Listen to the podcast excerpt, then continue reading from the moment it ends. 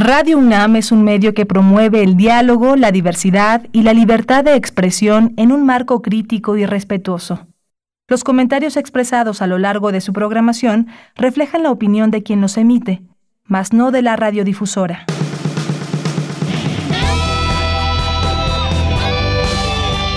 Prisma RU. Relatamos al mundo.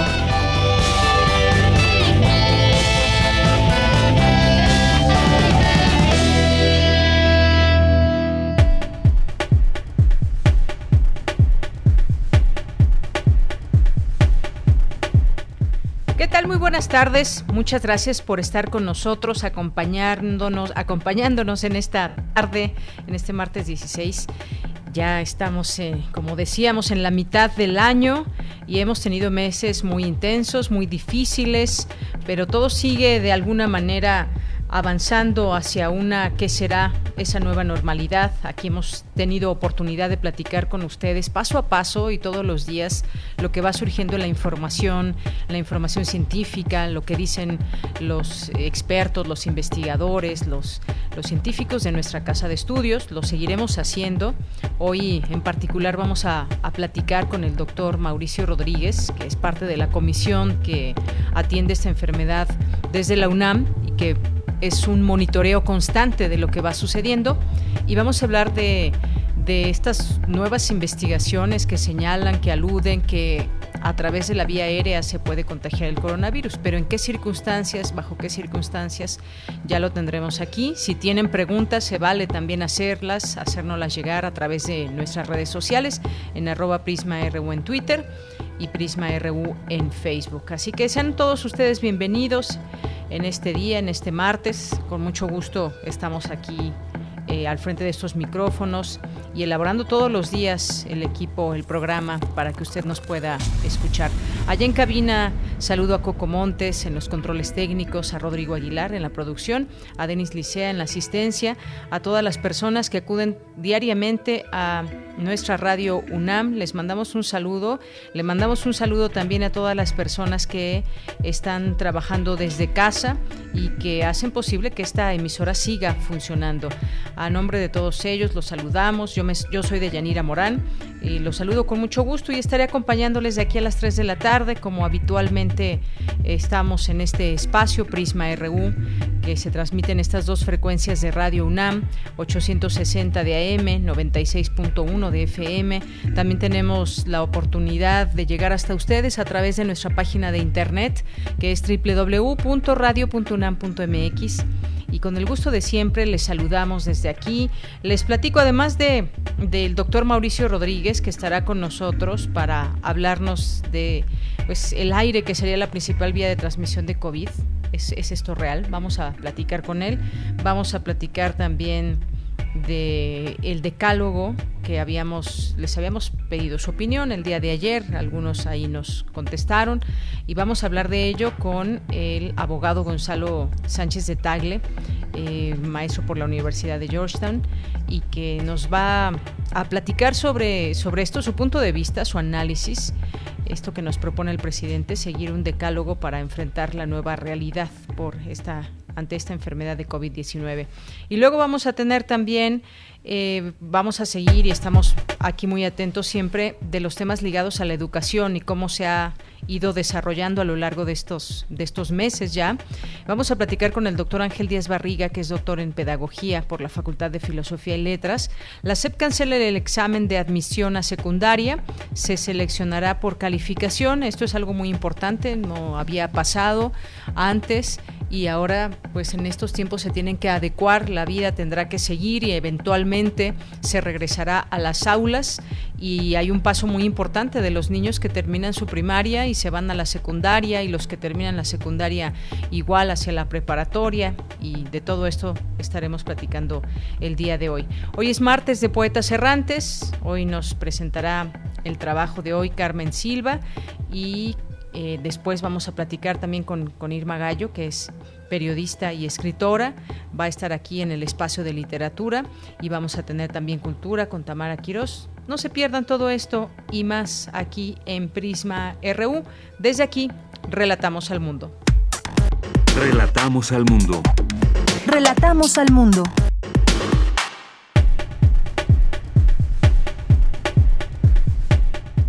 Y nos damos el resumen de este martes 16 de junio en los temas universitarios.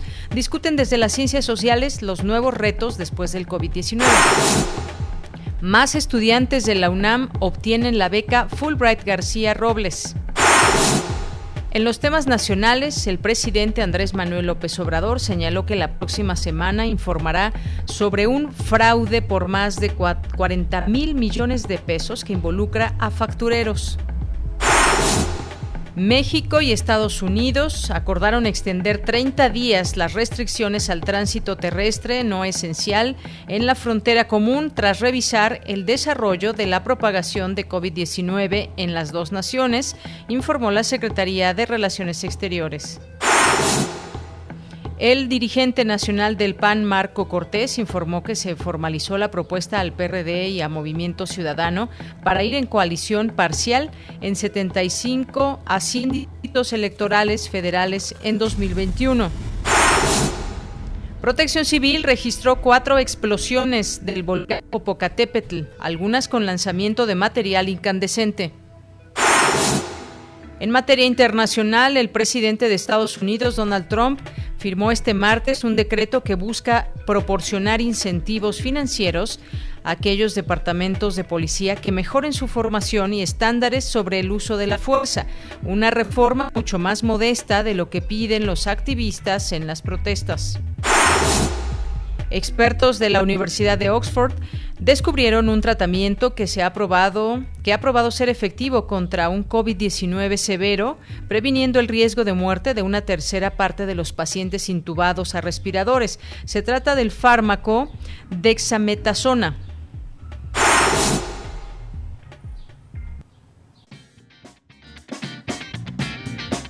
Hoy en la UNAM, ¿qué hacer y a dónde ir? El carro de comedias de Teatro UNAM no se detiene y ha comenzado a producir obras cortas, animaciones, entrevistas y materiales alternos para poder sobrellevar esta contingencia sanitaria. Te recomendamos su última producción titulada Noticiero Verdad Media, presentado por la cadena noticiosa Corona Viral y el King Channel con personajes bizarros salidos de una corte virreinal que te mantendrán bien informado. Disfruta de esta singular puesta en escena y otros materiales que el carro de comedias de Teatro UNAM ha preparado para ti. Ingresa al sitio teatrounam.com.mx.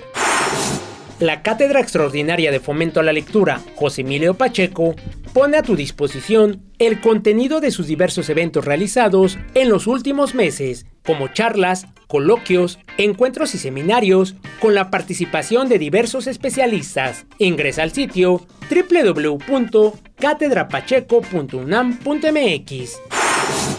Recuerda que aún no podemos bajar la guardia en esta contingencia sanitaria, por ello, te recomendamos el programa de televisión La UNAM Responde, donde expertos y especialistas disiparán preguntas y dudas acerca del nuevo coronavirus. Aquí encontrarás toda la información actualizada de la COVID-19 a nivel nacional e internacional, así como las medidas que debes tomar para evitar un contagio.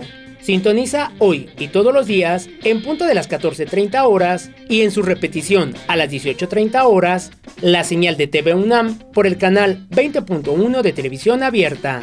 Recuerda, mantente informado y quédate en casa.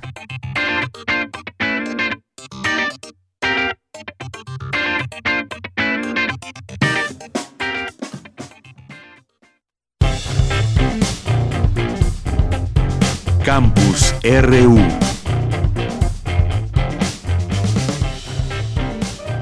Es la una de la tarde con 12 minutos. Gracias por iniciar con nosotros este programa. Y pues vamos a empezar con los datos de la Secretaría de Salud, que reportó 150.264 casos positivos de coronavirus y 17.580 fallecimientos. El subsecretario de Salud, Hugo López Gatel, indicó que la aprobación de la Comisión Federal para la Protección contra Riesgos Sanitarios para aplicar las denominadas pruebas rápidas para el diagnóstico del virus no son recomendadas por la Secretaría de Salud. Por su parte, el doctor Mario Molina recomendó usar cubrebocas. Vamos a escuchar esta información de mi compañera Cristina Godínez. Adelante. Hola, ¿qué tal, Deyanira? Un saludo para ti, para el auditorio de Prisma RU. Al participar en la rueda de prensa del gobierno de la Ciudad de México, Mario Molina afirmó que el uso de cubrebocas evita la propagación del virus. El científico mexicano dijo que el coronavirus que causa la enfermedad COVID-19 puede viajar en partículas muy pequeñas por medio del aire, las cuales son llamadas PM2.5 por medir menos de dos micras y media. Sin embargo, la mascarilla puede evitar su entrada a las vías respiratorias. Esas partículas pequeñas llevan al coronavirus y lo interesante es que antes no, se, no le habíamos hecho tanto caso. Cuando la gente fuma, emite, pues se ve el humo, se ve cómo emite humo y dónde llega. Bueno, estas partículas pequeñas normalmente no se ven, pero salen al hablar. No tiene uno ni que toser ni que estornudar. Entonces, ¿qué pasa? Que un error, por ejemplo, de la Organización Mundial de la Salud, algo que estaban equivocados, es que decía que la transmisión del virus del COVID-19 pues nada más se hace por las gotas grandotas, esas sí se ven. Cuando tose uno, pues tornuda uno. Pero esas no llegan muy lejos y esas están infectadas, etcétera. Pero lo que no reconocían, y apenas lo están reconociendo ahora, es que no solamente son esas gotas gigantescas, sino los aerosoles, los que no se ven, los que transmiten el virus. Pero por fortuna, se pueden parar con las máscaras. El doctor Mario Molina comentó que el tamaño de estas partículas es similar a las que provoca una mala calidad del aire y por ende diversas enfermedades en la población. Y fue así como se pudo comprobar la eficacia de este insumo durante la pandemia. Antes pensaban que nada más era importante ponerse la máscara si es que está uno enfermo para no contaminar a la gente. No, eso es un grave error.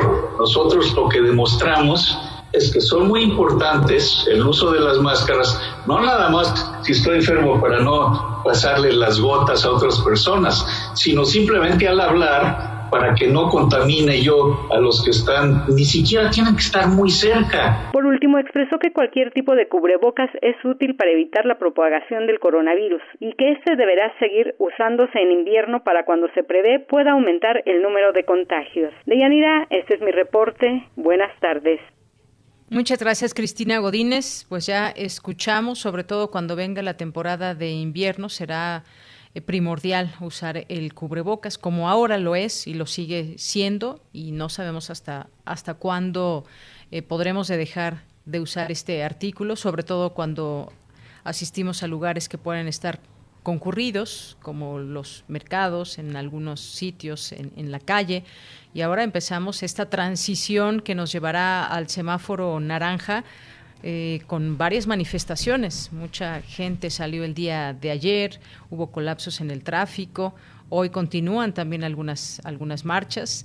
Se, parecería que se está relajando la gente también en este, en este sentido, en el cuidado que debemos de tener todos, siguiendo las recomendaciones de salud. Eh, hablaremos, retomaremos este tema en un momento más. Eh, ese tema de si se encuentran o cómo viajan estas partículas en el aire y cómo podríamos también eh, contagiarnos, pero protegernos también. Vamos ahora con mi compañera Virginia Sánchez. El Programa Universitario de Estudios sobre Democracia, Justicia y Sociedad realiza el Webinario Internacional Post-COVID posneoliberalismo, la pandemia y el futuro de América Latina. ¿Qué tal, Vicky? Te saludo con mucho gusto. Muy buenas tardes. Hola, ¿qué tal? Igualmente te saludo con mucho gusto a ti y al auditorio de Prisma RU. Así es, pues con el objetivo de analizar los escenarios que se han abierto por la pandemia y las repercusiones que estos puedan tener sobre la disputa por la democracia en Latinoamérica, el Programa Universitario de Estudios sobre Democracia, Justicia y Sociedad de la UNAM pues ha organizado este seminario, claro, ahora denominado webinario, porque va a ser a través de la web, como todos los eventos que se han llevado a cabo en este contexto de pandemia, y que se llevará a cabo del, del día de hoy, del 16 al 19 de junio, a través de las redes del programa, donde se abordarán cuatro ejes fundamentales que permitirán discutir si el mundo post-COVID será un mundo post-neoliberal. Estos temas son democracia y neofascismos, naturaleza y sociedad, ciencia y movimientos sociales y Estado y economía. Durante la inauguración del evento, Leonardo Lomelí Vanega, secretario general de la UNAM, señaló la importancia de analizar este contexto inédito no solo desde la dimensión sanitaria, sino, dijo, también desde la organización económica y social de nuestro tiempo, con la cooperación de las naciones y con el futuro mismo de nuestro país.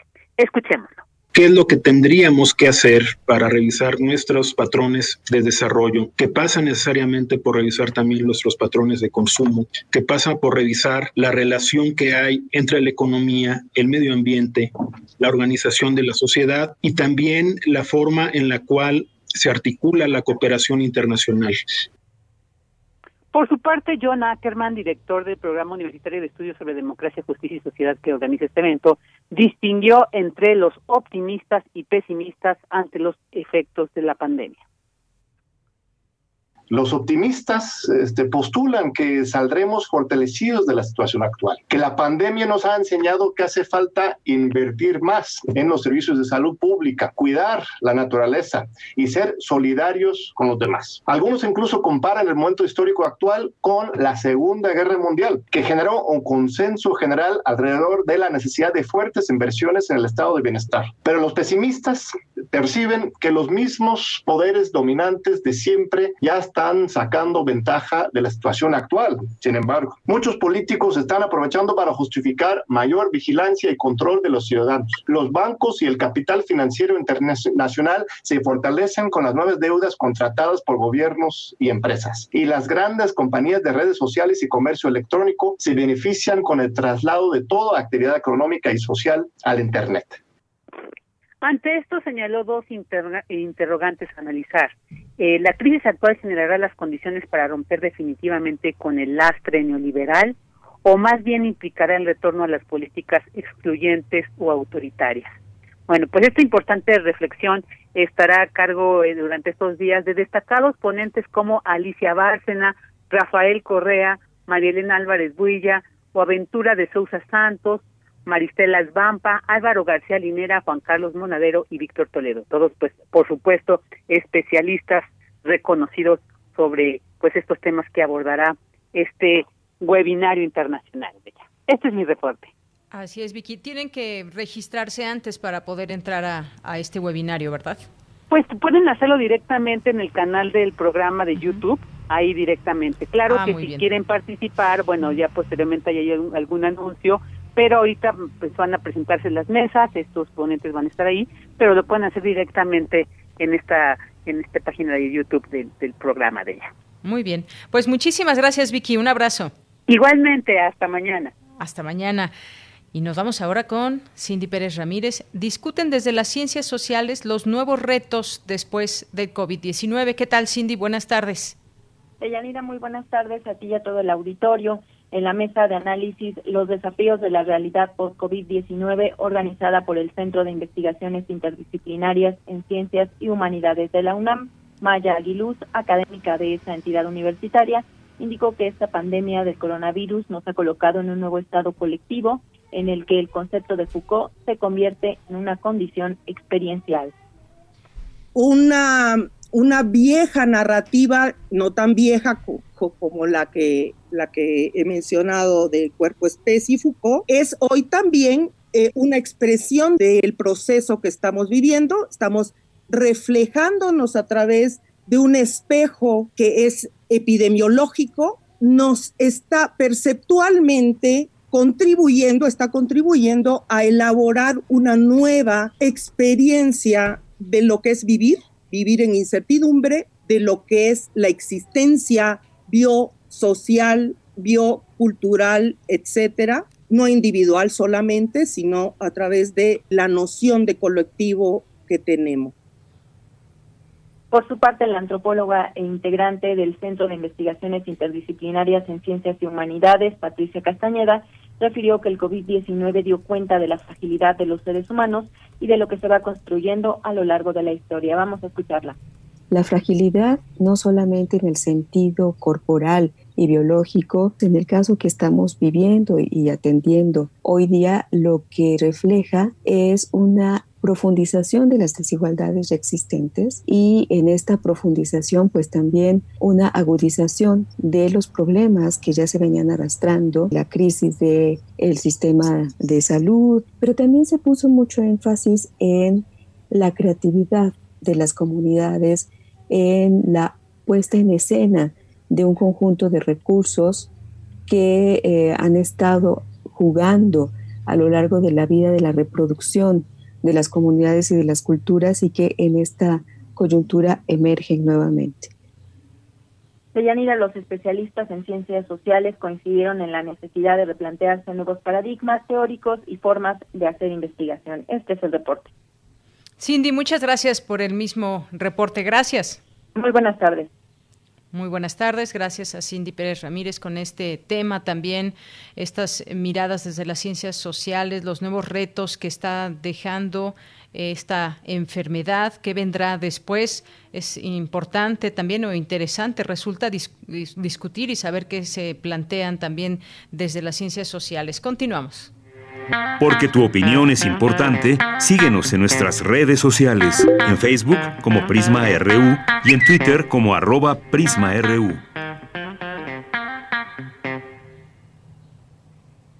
Una de la tarde con 24 minutos y vamos a hablar de este tema que le decíamos, de estas pues de nuevas informaciones que van surgiendo, como hemos dado seguimiento aquí desde el inicio a lo que va pasando con esta enfermedad con este coronavirus y cómo van evolucionando también pues la, medicina, los descubrimientos con respecto a este virus. Ya está en la línea telefónica, le agradezco nos tome esta llamada al doctor Mauricio Rodríguez Álvarez, que es vocero de la UNAM para eh, la COVID-19. ¿Qué tal, doctor? ¿Cómo estás? Muy buenas tardes. Hola, Deyanira. Muy buenas tardes. Saludos a tu auditorio. Muchas gracias por invitarme. Gracias, eh, doctor, por aceptar. Pues ahora queremos platicar contigo sobre el tema de que el aire sería la principal vía de transmisión de COVID-19 y en ese sentido el cubrebocas es fundamental. Y ya iremos platicando también si la careta también es esencial cuando salimos a la calle o a algunos sitios. Platícanos un poco sobre esto, qué es lo, de lo que tú has eh, leído y cómo lo podemos explicar también a nuestro público. Pues mira, creo que ha quedado claro cómo se va construyendo la evidencia científica y, hay que ir viendo ese tipo de materiales, ¿no? El, desde el inicio de la epidemia, precisamente porque es una enfermedad respiratoria, se sabía que había una participación de la, de la transmisión a través del aire, ¿no? Podría ser.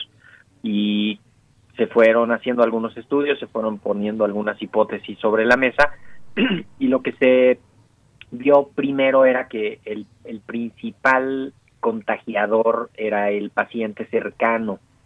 Eh, después se vio en algunos lados cómo sobrevivía el virus en algunas superficies, cómo sobrevivía el virus incluso en el ambiente, eh, qué tanto contagiaban los que estaban asintomáticos, ¿no? Entonces hemos ido ahí pues componiendo esta esta narrativa y ahora se suma una evidencia eh, adicional en la que pues se considera que la vía aérea podría tener un papel más importante del que habíamos estado pensando.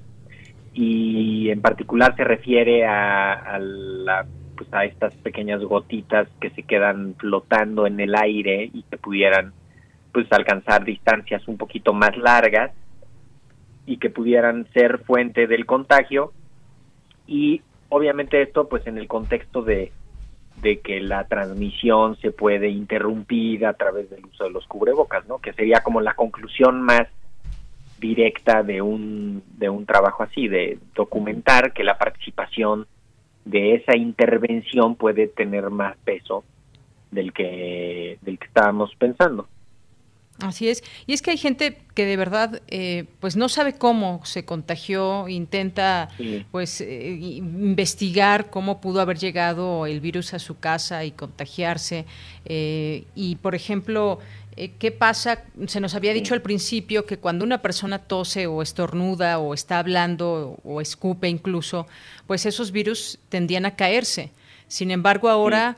Ahora se dice, según las últimas investigaciones, que puede permanecer en el aire, incluso viajar con estas partículas PM 2.5. 2.5. Sí, de hecho, el, quizá lo, relevante de Yanira que hay que no hay que perder de vista es que eh, esto que habíamos dicho que que el, que el ¿cómo se llama? O sea, que, el, que, que la cercanía, las gotitas más fuertes caen al caen al piso a un metro, ¿no? Como toda esta narrativa sí, sigue siendo vigente. O sea, estar cerca de un enfermo que tose es lo más peligroso. ¿sí? Sigue siendo lo más peligroso. Lo que se agrega de evidencia eh, es una, pues la noción de que pudiera quedarse flotando más tiempo en el aire algunas partículas que pudieran ser potencialmente infecciosas. Eso todavía no se termina de evaluar, ¿no? Eso es una, pues justamente se está se está evaluando. Algunos estudios han evaluado condiciones muy controladas, muy difíciles de reproducir.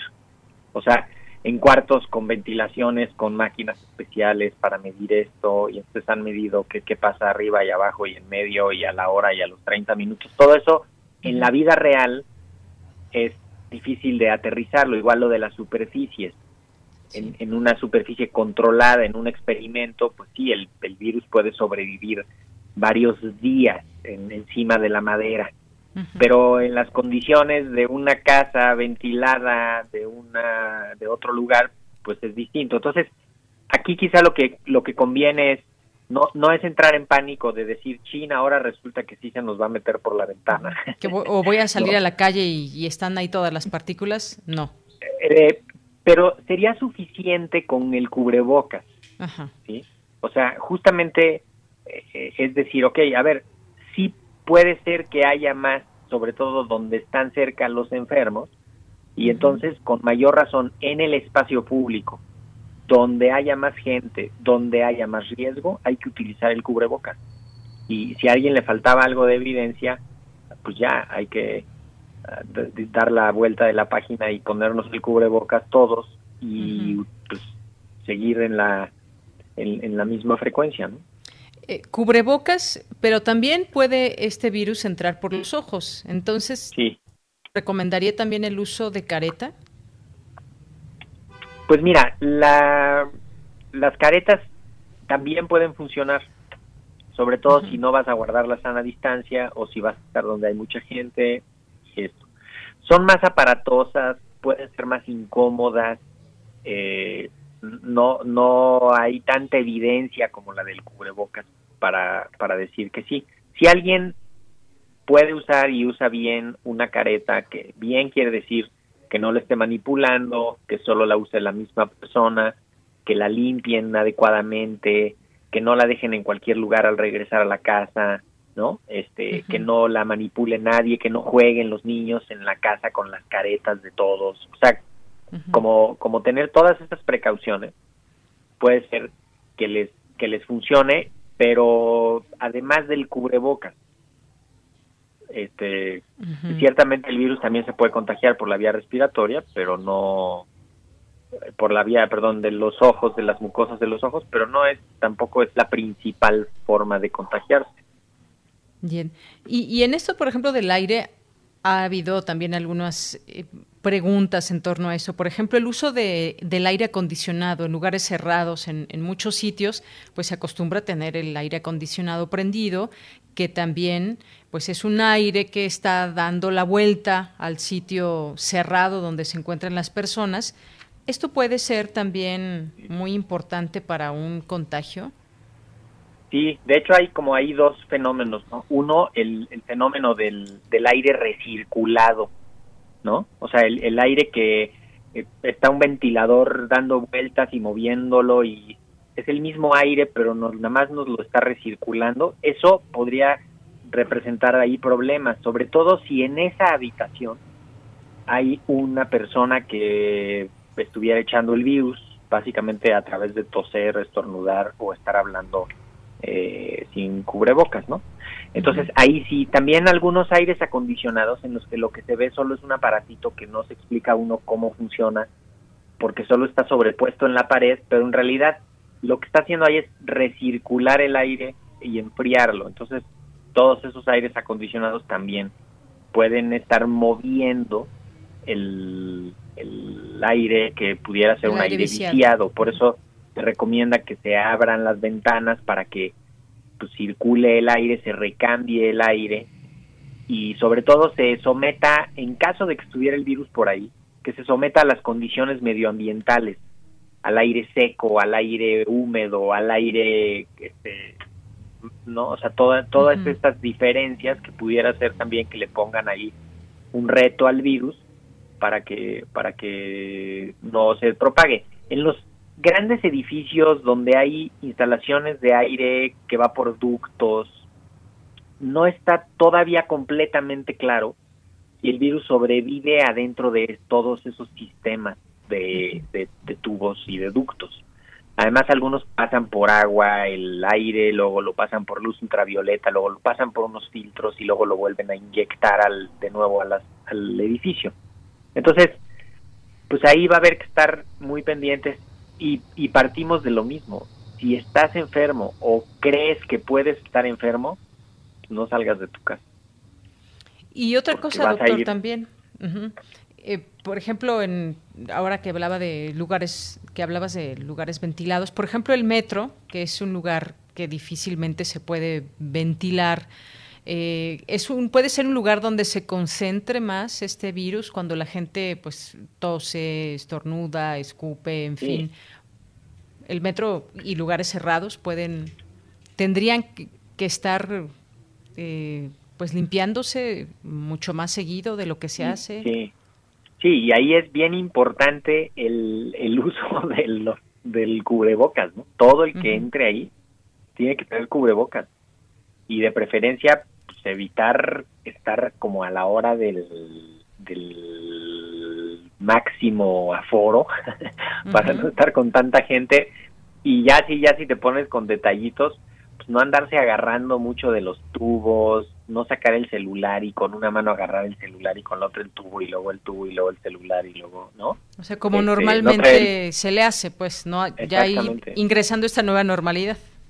Sí, ahí hay que tener mucho cuidado, ¿no? El pelo, no traer el pelo suelto, quien tenga el pelo largo, para que no esté el pelo tampoco por todos lados, este, traer la, los menos este, accesorios y cosas que anden ahí colgando, que pues, todo eso puede irse ensuciando en el trayecto y eventualmente pues te va a acercar el virus más de lo que tú quieras, ¿no? En cuanto salgas del vagón, sacas tu gelecito que llevas en un botecito portátil, te pones tu gel con alcohol y subes, no te agarras del barandal de las escaleras, no agarras el tornillo para el torniquete ese para pasar, este, no le pones la mano a la máquina a la hora de, de pasar tu tarjeta, ni a la hora de a la hora de pagar tratas de interactuar lo menos con la máquina. Todos esos pequeños detalles de interacción, si los vas sumando, pues podría ser que al final del día no te diste cuenta y agarraste cuatro torniquetes, luego te agarraste la cara y luego te acomodaste los audífonos y luego te tallaste los ojos y todo en el mismo trayecto y tu celular ya está todo sucio porque no dejaste de agarrar en todo el viaje. Entonces mejor te subes concentrado, sin, sin mucha interacción y, y pues tratar de cuidar lo más que se pueda. Si se puede, pues que esté abierto y ventilado, lo mejor, ¿no? Sería. Pues ahora nuestros elementos a cargar todos los días cuando se regrese a esta normalidad, eh, gel y cubrebocas de entrada. Sí, y al regresar a casa lavarnos las manos, al llegar a nuestro destino, buscar luego, luego dónde lavarnos las manos. Va a haber que quizá implementar algunos lavabos que no necesariamente sea meterte al baño, ¿no? Hay gente que no se lava las manos porque no quiere acercarse al baño que huele Imagínate cómo es. Sí. Entonces, si a esa gente le pones a la entrada de un edificio un lavamanos fácil con agüita corriente, con toallitas, con jabón, pues seguramente que podemos promover el lavado de manos más más fácil, ¿no? Que decirle, miren, allá al final del pasillo está el baño que huele sucio, allá váyanse a lavar las manos. Así es. no iba a querer ir. Oye, doctor, y ahora que estamos ya en esa transición para ir cambiando del color de semáforo, estamos ahora en rojo todavía, pero estamos preparándonos en esta semana para ir cambiando al semáforo color naranja. ¿Crees que ya hayamos aprendido bien estas lecciones de todo esto que nos platicas, del cubrebocas, de cómo comportarnos en lugares eh, públicos, concurridos que pueda haber, porque eventualmente pues esas horas pico quizás regresen de nuevo al metro, al transporte público y a muchos otros sitios. Y entonces, eh, pues, ¿cómo ves? ¿Ya es momento de que podamos ir cambiando de semáforo? Pues mira, no, no va a haber un momento ideal tenemos que, o sea, es una es un circo de muchas pistas, ¿no? Tiene que haber lugar en los hospitales, tiene que haber menos casos nuevos, tiene que haber menos defunciones y además tendríamos que estar con que la gente ya lo haga o no lo haga o lo deje de hacer. No hay un no hay un momento así completamente óptimo. Vamos a tener que irlo aprendiendo a hacer y en algunos lados va a ser este pues a, golpe de realidad, ¿eh? O sea, yo conozco gente ahorita que hace cuatro semanas no estaba conectada y ahorita ya se le murió un pariente, ya se le murió un familiar cercano o una amistad cercana y ahora sí están conectados, incluso quieren ser sujetos de cambio, ¿no? Eh, entonces sí hay una cosa muy cruel que, que la gente va a ir cobrando esta eh, noción y esta realidad que a, punta de a punta de, de encontronazos con eso. Pero además, pues nos tiene que caer el 20, que es la comunidad la que tiene que ejecutar. Entonces, ahorita todavía estamos a tiempo de irlo haciendo, de irlo haciendo poco a poco, de irlo haciendo bien, de identificar los riesgos y, y de ir implementando las medidas, ¿no? Eh, seguramente que si tú vas a un restaurante y parece que no están tomando las medidas fundamentales para esto, pues seguramente no vas a regresar. Claro. ¿no? Y entonces ese va a ser ahora un nuevo diferenciador. Vas a tal vez vas a cambiar de lugar donde te cortas el pelo porque las circunstancias tú las consideras que son de mayor riesgo. Este, o porque no están respetando, pues ya no vas a ir a la tiendita fulana porque estás viendo que ahí se junta mucha gente y nadie hace nada y tal. Entonces, poco a poco se va a reacomodar eso. No habría autoridad suficiente eh, para andar haciendo eso por detrás. Claro, y, estar verificando todos y cada uno de los lugares. No, hombre, no, no, no. Entonces, ahí sí nos tiene que, caer el 20 socialmente y individualmente, que protegiéndonos ahorita vamos a, irlo logrando. Afortunadamente, parece que se estabilizó ya la epidemia en el Valle de México, estamos acercándonos hacia, pues quizá hacia la puerta de salida, hacia la puerta del pasillo de la salida. Pues sí, entonces, se está midiendo esto con respecto a la ocupación hospitalaria, doctor, entonces se ha mantenido. es uno de los indicadores, sí, se ha mantenido y el número de casos nuevos por fecha de ocurrencia de los signos y síntomas, no por fecha de registro sino más bien cuando empezaste a estar enfermo y no cuando viniste a que te tomen yo registro aquí. Y igual las defunciones y se construye una, una matriz que va dando ahí puntajes, el número de, de, pruebas que se hacen, la positividad, etcétera. Y quizá una de las pues, de las cosas más importantes es que si no se va planteando desde el gobierno una salida ordenada una salida regulada lo más posible, la gente va a empezar a salir de cualquier manera. También no hay que perder eso de vista, ¿eh? O sea, porque yo oigo voces de, híjole, pero si estamos a la mitad de la pandemia y cómo nos va a empezar a salir esto y A ver, si no, si no le dicen a la gente cómo salir, la gente de cualquier manera va a salir. Entonces hay que hay que decirles ahorita cómo, hay que ayudarles en que lo implementen y poco a poco en las siguientes semanas pues, estar preparados para seguramente unos rebrotes, seguramente en algunas colonias va a haber más casos, seguramente, pero poco a poco ir incorporando. Es un monstruo de veintitantos millones de esta ciudad. Así es. Y bueno, pues ojalá que se coordinen Estado de México con Ciudad de México, porque en el Estado de México dicen que no van a cambiar de el color del semáforo de rojo y aquí en la ciudad sí. Entonces, pues que se coordinen también, doctor. Sí, creo que ahí lo que lo que está pasando es que se va toda la zona metropolitana se maneja como una como una entidad y el resto del Estado de México como otra. O sea, ciertamente pues Toluca tendría otros elementos diferentes eh, y algunas otras de las ciudades del Estado de México tendría otros elementos. Entonces, lo que están manejando pues es, es un poco como lo medioambiental, ¿no? Que, funciona como una zona metrópolis. y, y en función de eso, porque también la distribución de hospitales está articulada aquí dentro. Pero es. un reto, es y, y, no hay respuestas correctas, ¿no? También hay que se está construyendo la pues narrativa sobre la marcha es un reto y en el cual tenemos que, subirnos a ese reto y ser parte de la solución. Doctor, pues muchas gracias por estar con nosotros en este día, martes 16 de junio. Con mucho gusto, Deyanira. Un saludo a tu audiencia y seguimos en comunicación. Claro que sí. Hasta luego. Chao. Adiós. Doctor Mauricio Rodríguez Álvarez, vocero de la UNAM para la COVID-19. Continuamos. Porque tu opinión es importante, síguenos en nuestras redes sociales, en Facebook como Prisma RU y en Twitter como arroba PrismaRU. Prisma RU. Relatamos al mundo. Una de la tarde con 44 minutos. Ya está con nosotros Gonzalo Sánchez de Tagle, maestro por la Universidad de Georgetown.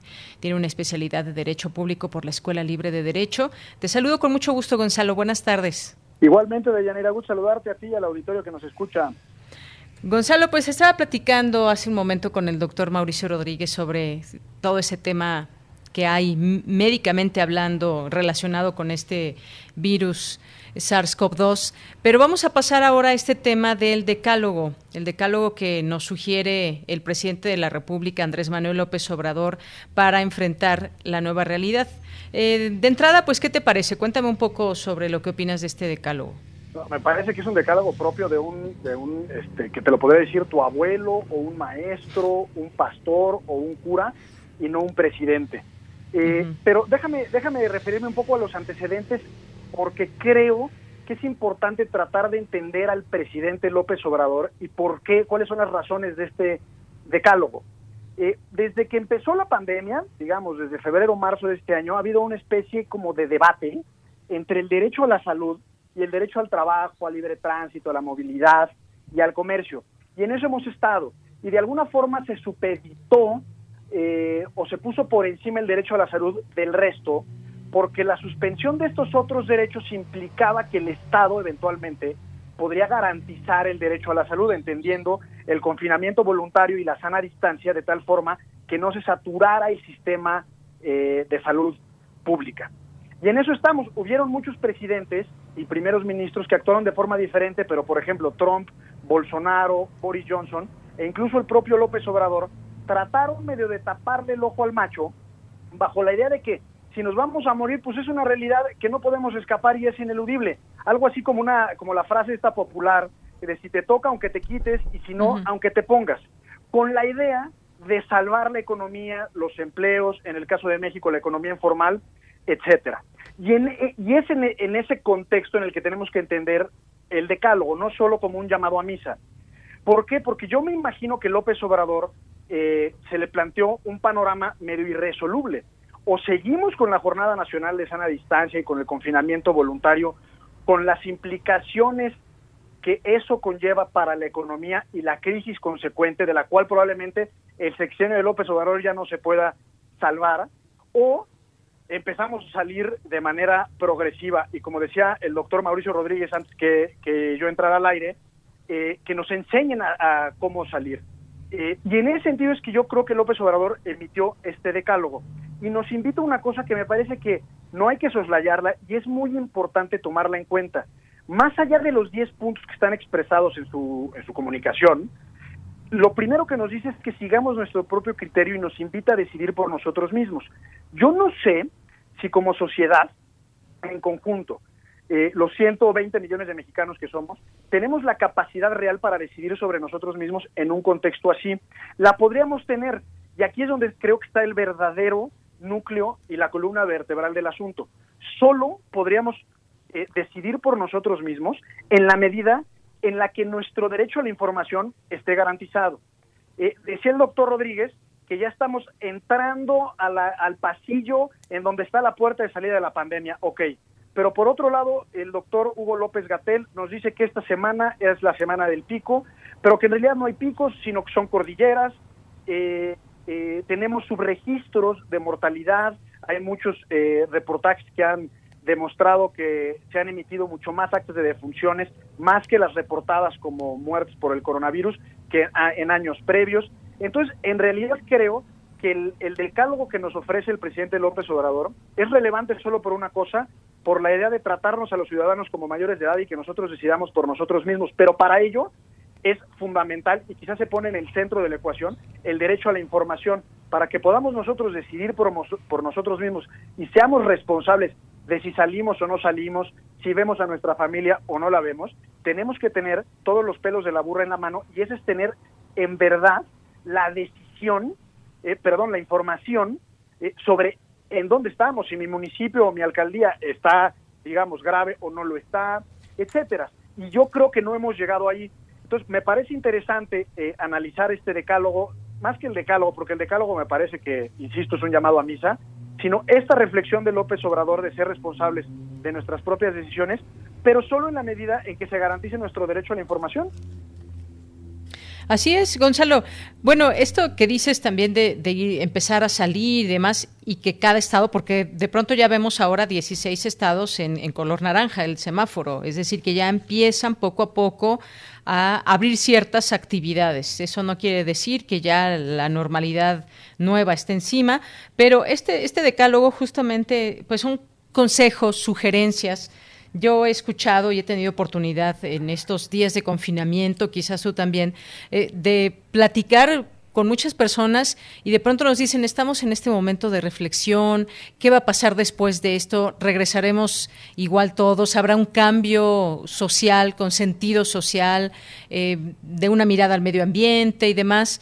Quizás un poco lo que, lo que se expresa en ese decálogo, pero pero quizás, y donde yo veo las críticas más fuertes, es que no es un decálogo que, eh, que deba venir eh, de, un, de un líder, de un presidente de, de, México. Quizás eso también yo es lo que he visto que se le ha criticado, que es más un asunto espiritual que un asunto como jefe de Estado. Completamente, eh, creo que el término es jefe de Estado. imagínate que fuéramos muy licenciosos y que por el momento le pusiéramos un paréntesis a la, digamos, a la diferencia que debe existir en el gobierno entre lo público y lo moral, ¿no?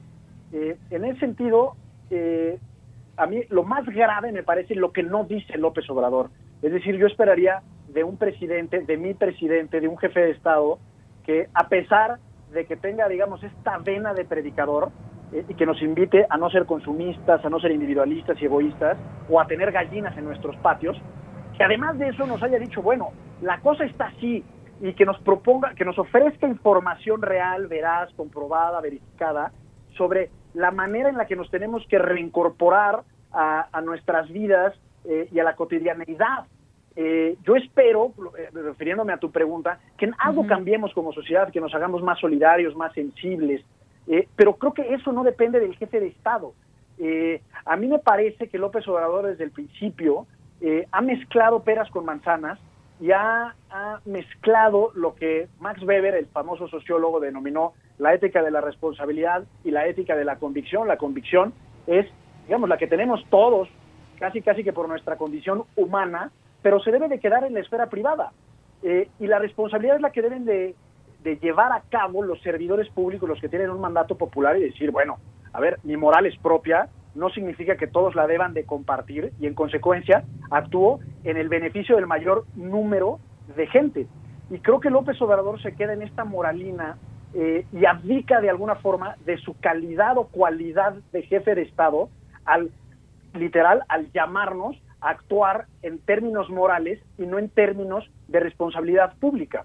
Eh, y en ese sentido, creo que lo que hace López Obrador es, insisto, abdicar de esa responsabilidad como jefe de Estado y como jefe de gobierno, porque al invitarnos a decidir por nosotros mismos, no nos está dejando claro si el hecho de salir no va a agravar esta situación, no se va a saturar eh, el sistema de salud pública, si eventualmente yo puedo ser optimista o pesimista, pues creo que es irrelevante si en el momento en el que yo salga a la calle con algún familiar enfermo o yo mismo y tengo un espacio en un hospital de tal forma que me puedan atender, bueno, pues da igual si soy optimista o no, si soy consumista o no, a mí lo que me importa es que el servicio de salud pública eventualmente nos pueda atender no a mí, sino a todos.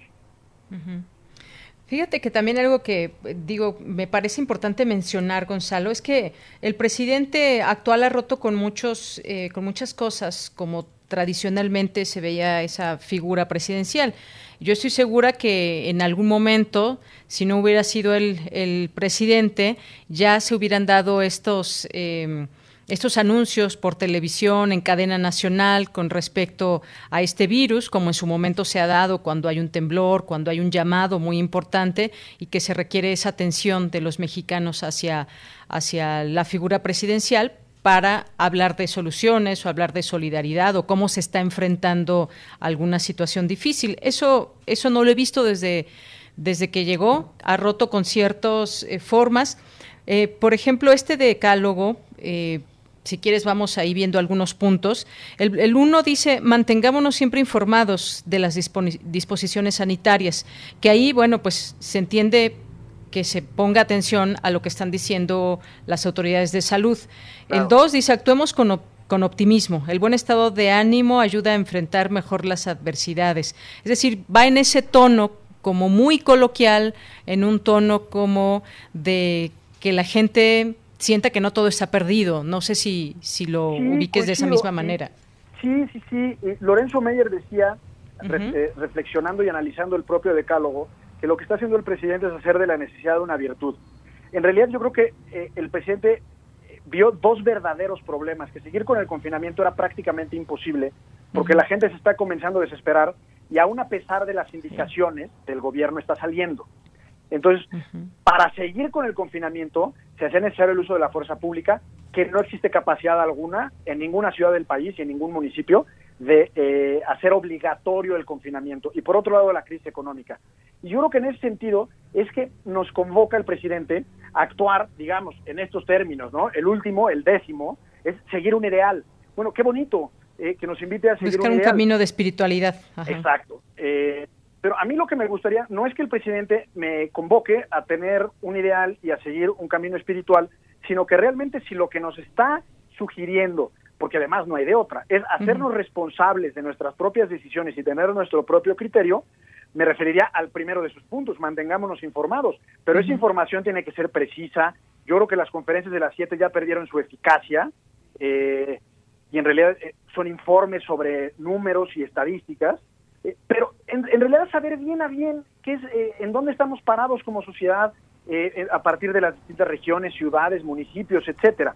Yo creo que este, este decálogo es, digamos, la culminación de un periodo de enorme desinformación y de una buena dosis de descontrol generada por el propio gobierno federal, en primer lugar, por lo que hacía las actuaciones de los gobiernos de los estados y de los propios ayuntamientos, y por otro lado de la narrativa política del propio asunto. Lo que está haciendo López Obrador con este decálogo, más allá de invitarnos a, seguir un camino espiritual que me parece que es grave en sí mismo, pero desde el punto de vista de lo público es irrelevante, eh, es que nos está dejando, digamos, un poco a, la y se va, pues ya cada quien haga lo que quiera, ustedes son responsables, eh, y si no nos cuidamos como sociedad, pues luego a mí no me vengan a echar la culpa. Yo creo que eso es eh, a lo que nos está eh, eh, orillando el presidente López Obrador a rascarnos con nuestras propias uñas y lo que suceda, sucederá. Pues mm, Gonzalo, sí, hay, gente que le gustó el decálogo, hay gente que no le gustó. Se habla por ahí también de tener una buena alimentación, de alejarnos del consumismo, eh, de hacer ejercicio. Te decía, son reflexiones que quizás en este confinamiento muchos hemos tenido por la mente de cómo mejorar nuestra salud, sobre todo cuando en México sabemos estos índices tan altos de personas que padecen alguna enfermedad como diabetes, obesidad, presión arterial alta, entre otras. Y ahora que mencionabas que, que lee esa realidad del presidente y demás, yo recuerdo también en alguna en algún momento el periodista y escritor Jorge Cepeda Patterson decía que, y sobre todo al inicio, cuando el presidente salía y saludaba de mano, cuando ya había un llamado de por medio y que fue, por cierto, muy, muy criticado, pues decía que el presidente lo que hacía era leer esa realidad de, de la gente de México, que si él se, se, se, metía y se resguardaba también, pues iba a ser como una situación de pánico, de miedo, y lo fue haciendo de una manera pues paulatina. Hay eh, puntos de vista en todo esto, pero lo cierto es que está en marcha y estamos viviendo una pandemia muy fuerte que tiene repercusiones tremendas en todos sentidos, no solamente el de la salud, sino en la economía y en muchas otras cosas. Y como decías, quizás este sexenio pues tenga impresa esa, esa marca de, de todo esto y, lo que viene, porque ahorita estamos hablando de muchas cosas eh, negativas, pero el impacto, los impactos se siguen dando y los números van a seguir creciendo y el desempleo o cómo recuperarlo, en fin. Estamos en desarrollo de, de una de lo que será esto. Como decía el doctor Rodríguez, pues, estamos aprendiendo sobre la marcha cómo ser eh, individual y colectivamente con la pandemia. Eh, y me gustaría concluir de Yanira diciendo que el decálogo, aunque sean buenas ideas, podríamos compartirlas algunas o no, no son propias de un presidente, no son propias de un jefe de Estado, me parece que López Obrador reitera eh, su, digamos, su vocación moralista en contra de la ciencia, de la técnica, del dato duro y exacto. Eh, y en ese sentido, a pesar de esto que acabo de decir, su llamado a hacernos responsables de nuestro propio destino, para ponerlo en sus términos, no me parece que hay que echarlo por la borda, se me hace que es un planteamiento relevante e interesante que nos toma como mayores de edad, aun cuando las causas pudieran ser otras, pero en ese sentido la, única exigencia y la verdadera y válida exigencia me parece que es que el derecho a la información de tal manera que nosotros podamos tomar esas decisiones responsables y que a la postre esta, eh, digamos, esta liberalidad con la que ya podemos actuar los ciudadanos porque depende de nosotros salir o no salir, no genere mayores afectaciones a la salud pública y a la sociedad. Así es. Bueno, pues Gonzalo, como siempre, muchas gracias por tu comentario. Al contrario, un abrazo. Un abrazo, nos seguimos escuchando. Gonzalo Sánchez de Tagle, lo pueden seguir en Gonzalo S. de Tagle en su Twitter y pues cuenta con la especialidad de Derecho Público por la Escuela Libre de Derecho. Ayer les preguntaba, les preguntaba y se los pregunto si quieren comentarnos qué les parece este decálogo que emitió la presidencia de la República el fin de semana pasado. Por lo pronto, pues también le comento que la jefa de gobierno Claudia Sheinbaum anunció este martes que especialistas de la Facultad de Medicina de la UNAM y del Instituto Nacional de Nutrición capacitarán a médicos de farmacias privadas para detectar a pacientes con coronavirus. La medida forma parte del programa de detección, protección y resguardo de casos de COVID-19 pues ahí está esta información también importante, es decir, esta farmacia que se encuentra en la esquina de muchas casas, que pongan el nombre que quieran, pero hay muchas que no están quizás del todo capacitadas para eventualmente diagnosticar un caso de COVID-19. Así que, pues vamos a seguir hablando también de este tema importantísimo. Creo que se tardaron, pero es importante que se lleve a cabo. Vamos a hacer un corte en este momento. Regresamos a la segunda hora de Prisma RU.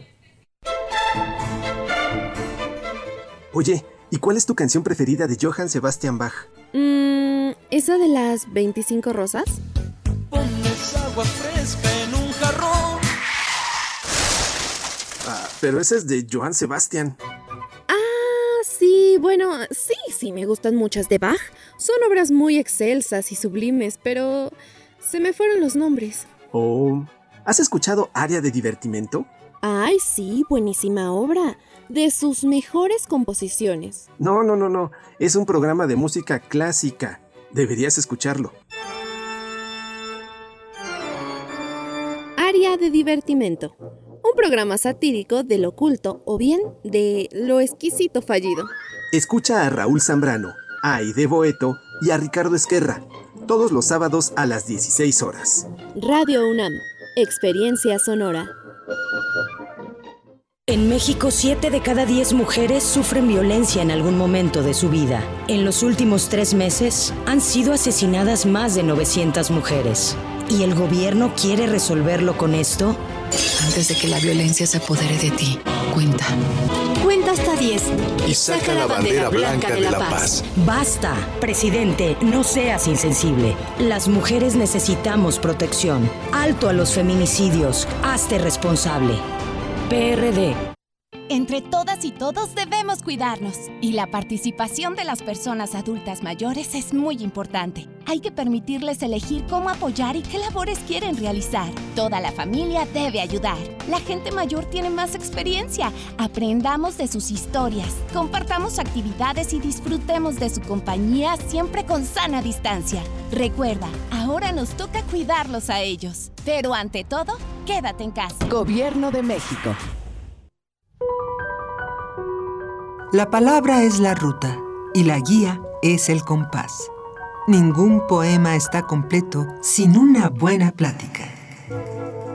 Escucha los ejemplos más relevantes de la poesía a través de la voz de sus autores en Al compás de la letra, un espacio para la creación literaria con María Ángeles Comezaña.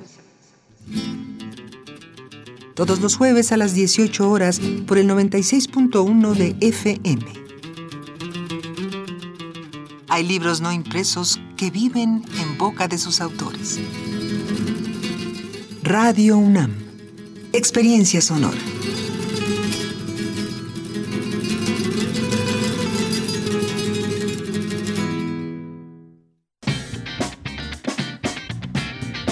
Mañana en la UNAM, ¿qué hacer y a dónde ir? La Dirección General de Música de la UNAM te invita a disfrutar de material exclusivo en su canal de YouTube, como el montaje sonoro realizado por integrantes de la Academia de Música Antigua de la UNAM, con la participación de Guillermo Mazón en la flauta de pico, Aida Jiménez al violín, Diego Cortés en la viola, Iván Torres al violonchelo e Isabel Negrín en el clavecín todos bajo la coordinación de Raquel Masmano. Ingresa al canal de YouTube de Música UNAM y disfruta de la música universitaria. Recuerda que muchas publicaciones de nuestra máxima casa de estudios están en línea para su consulta. Una de ellas es la revista de la universidad, que este mes aborda el tema del agua, elemento que representa abundancia, alimento, salud y vida, pero cuya ausencia revela crisis, pobreza y muerte. Puedes consultar esta y las ediciones anteriores en el sitio oficial www.revistadelauniversidad.mx. La Casa del Lago Juan José Arreola ha diseñado una programación virtual para que disfrutes desde casa, con exposiciones, conciertos, talleres, ciclos de cine y arte digital. Recorre cada uno de sus rincones visitando el sitio oficial casadelago.unam.mx diagonal en casa. Disfruta de toda la oferta cultural de este recinto universitario y quédate en casa. Para Prisma RU, Daniel Olivares Aranda.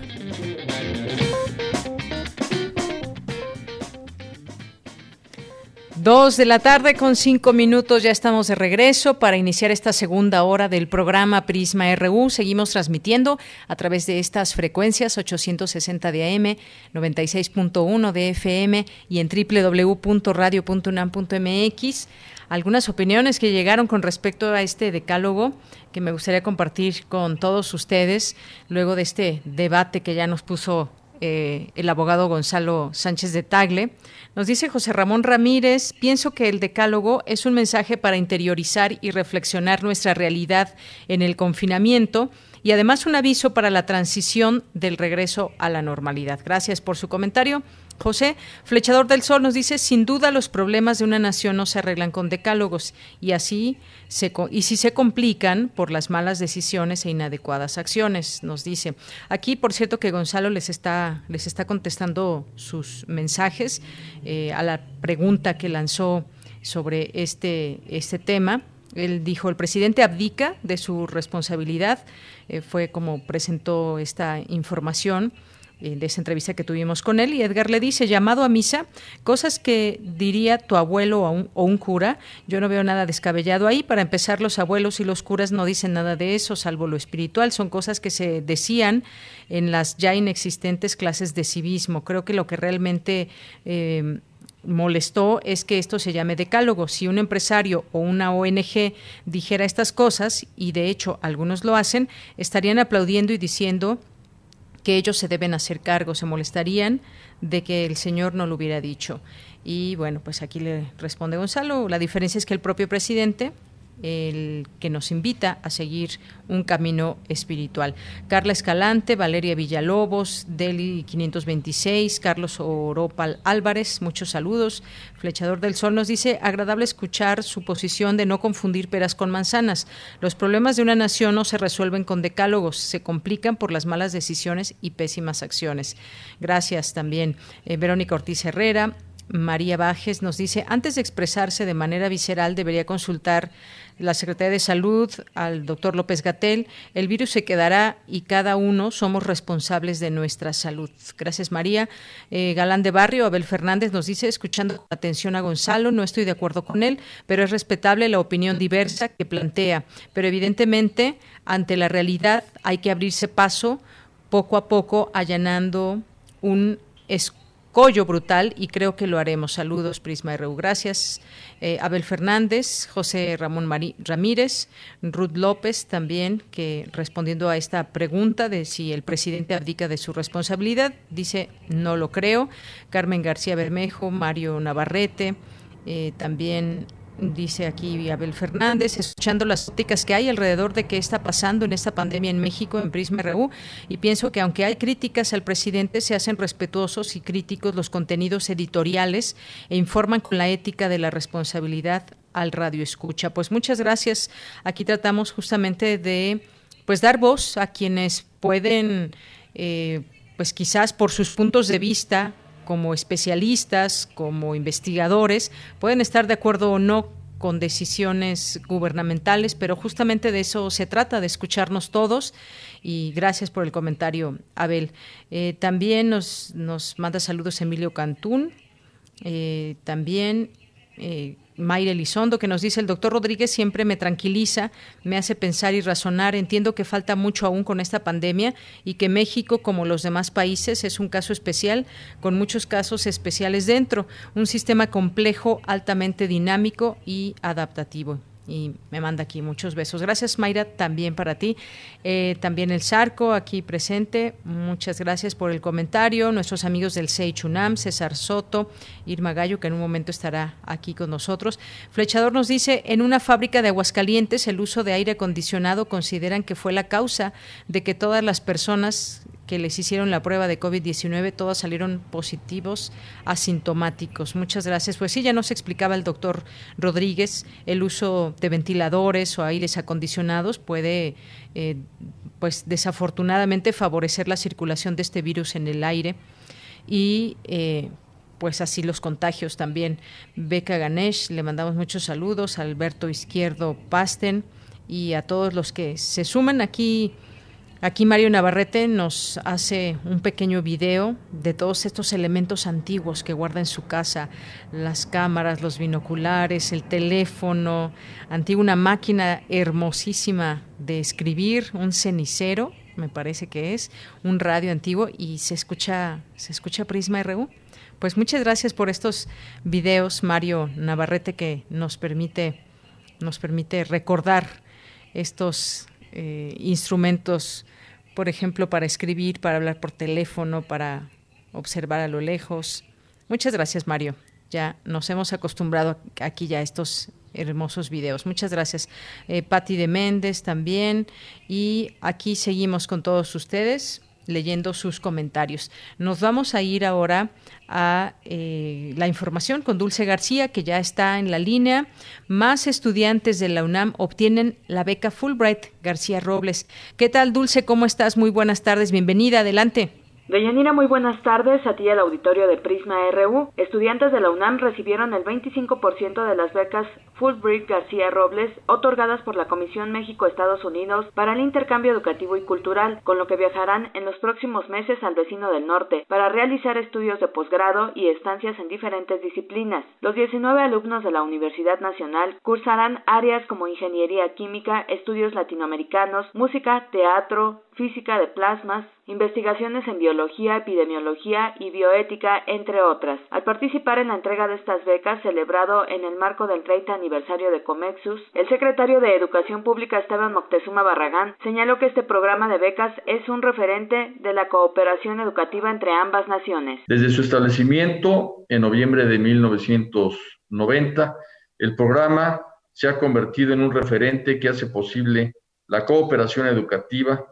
uno de los fundamentos más nobles de nuestro vínculo bilateral con los Estados Unidos. En su oportunidad, Marcelo Ebrard, secretario de Relaciones Exteriores, afirmó que el programa de la Comexus es un ejemplo del éxito de la colaboración entre ambos países. Apoyados por el gobierno mexicano, 30.000 estudiantes en el exterior, cosa que jamás habíamos hecho en toda la historia. Esto se va a hacer a partir del año entrante y más lo que van a hacer nos va a servir como una guía, una experiencia extremadamente valiosa para este programa que se tiene, que como decía yo, tiene que ver con la confianza, una atención mayúscula eso para, para hacer el símil con el sector salud. De Yanira Auditorio de Prisma RU, en los cinco años recientes, 95 estudiantes académicos e investigadores de la Universidad Nacional han sido seleccionados para participar en el programa de becas Fulbright García Robles y realizar estudios en universidades como Stanford, Harvard, California, Nueva York, Texas y el Instituto Tecnológico de Massachusetts.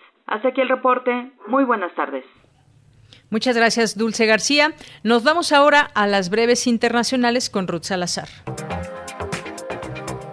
Internacional RU. Corea del Norte hizo explotar la oficina de relaciones con Sur Corea en la ciudad fronteriza de Kaesong, informó el Ministerio de Unificación después de días de tensiones y amenazas entre ambas partes. La Unión Europea lamentó los hechos que calificó como actos provocadores, que a su juicio socava los esfuerzos para lograr una solución pacífica en la península coreana. Al menos tres soldados indios murieron en un violento enfrentamiento con el ejército chino en la disputada frontera entre los dos países. Se trata del primer conflicto en los últimos 45 años. Las tensiones entre los dos países han ido en aumento en las últimas semanas a lo largo de la frontera de 3.500 kilómetros, que nunca fue debidamente delimitada. Las autoridades de Pekín admitieron este martes que la situación epidémica es extremadamente grave en la capital china, donde desde la semana pasada se detectó un nuevo foco de coronavirus y ya hay más de 100 casos registrados de COVID-19. Todas las escuelas, colegios y universidades fueron cerrados. Por su parte, después de 25 días sin que se notificara ningún contagio, Nueva Zelanda registró hoy dos nuevos casos de coronavirus, anunciaron las autoridades sanitarias y agregaron que las dos nuevas personas portadoras del virus llegaron recientemente desde Reino Unido. De acuerdo al último reporte epidemiológico de Cuba, La Habana y Matanzas son las dos únicas ciudades que se mantienen con reportes de casos de COVID-19 en los últimos 15 días consecutivos. El presidente ecuatoriano Lenín Moreno dispuso un nuevo estado de excepción en todo el país para continuar con la estrategia de control del nuevo coronavirus. Según cifras de la Universidad John Hopkins, Ecuador contabiliza más de 47.300 contagios y 3.929 víctimas mortales.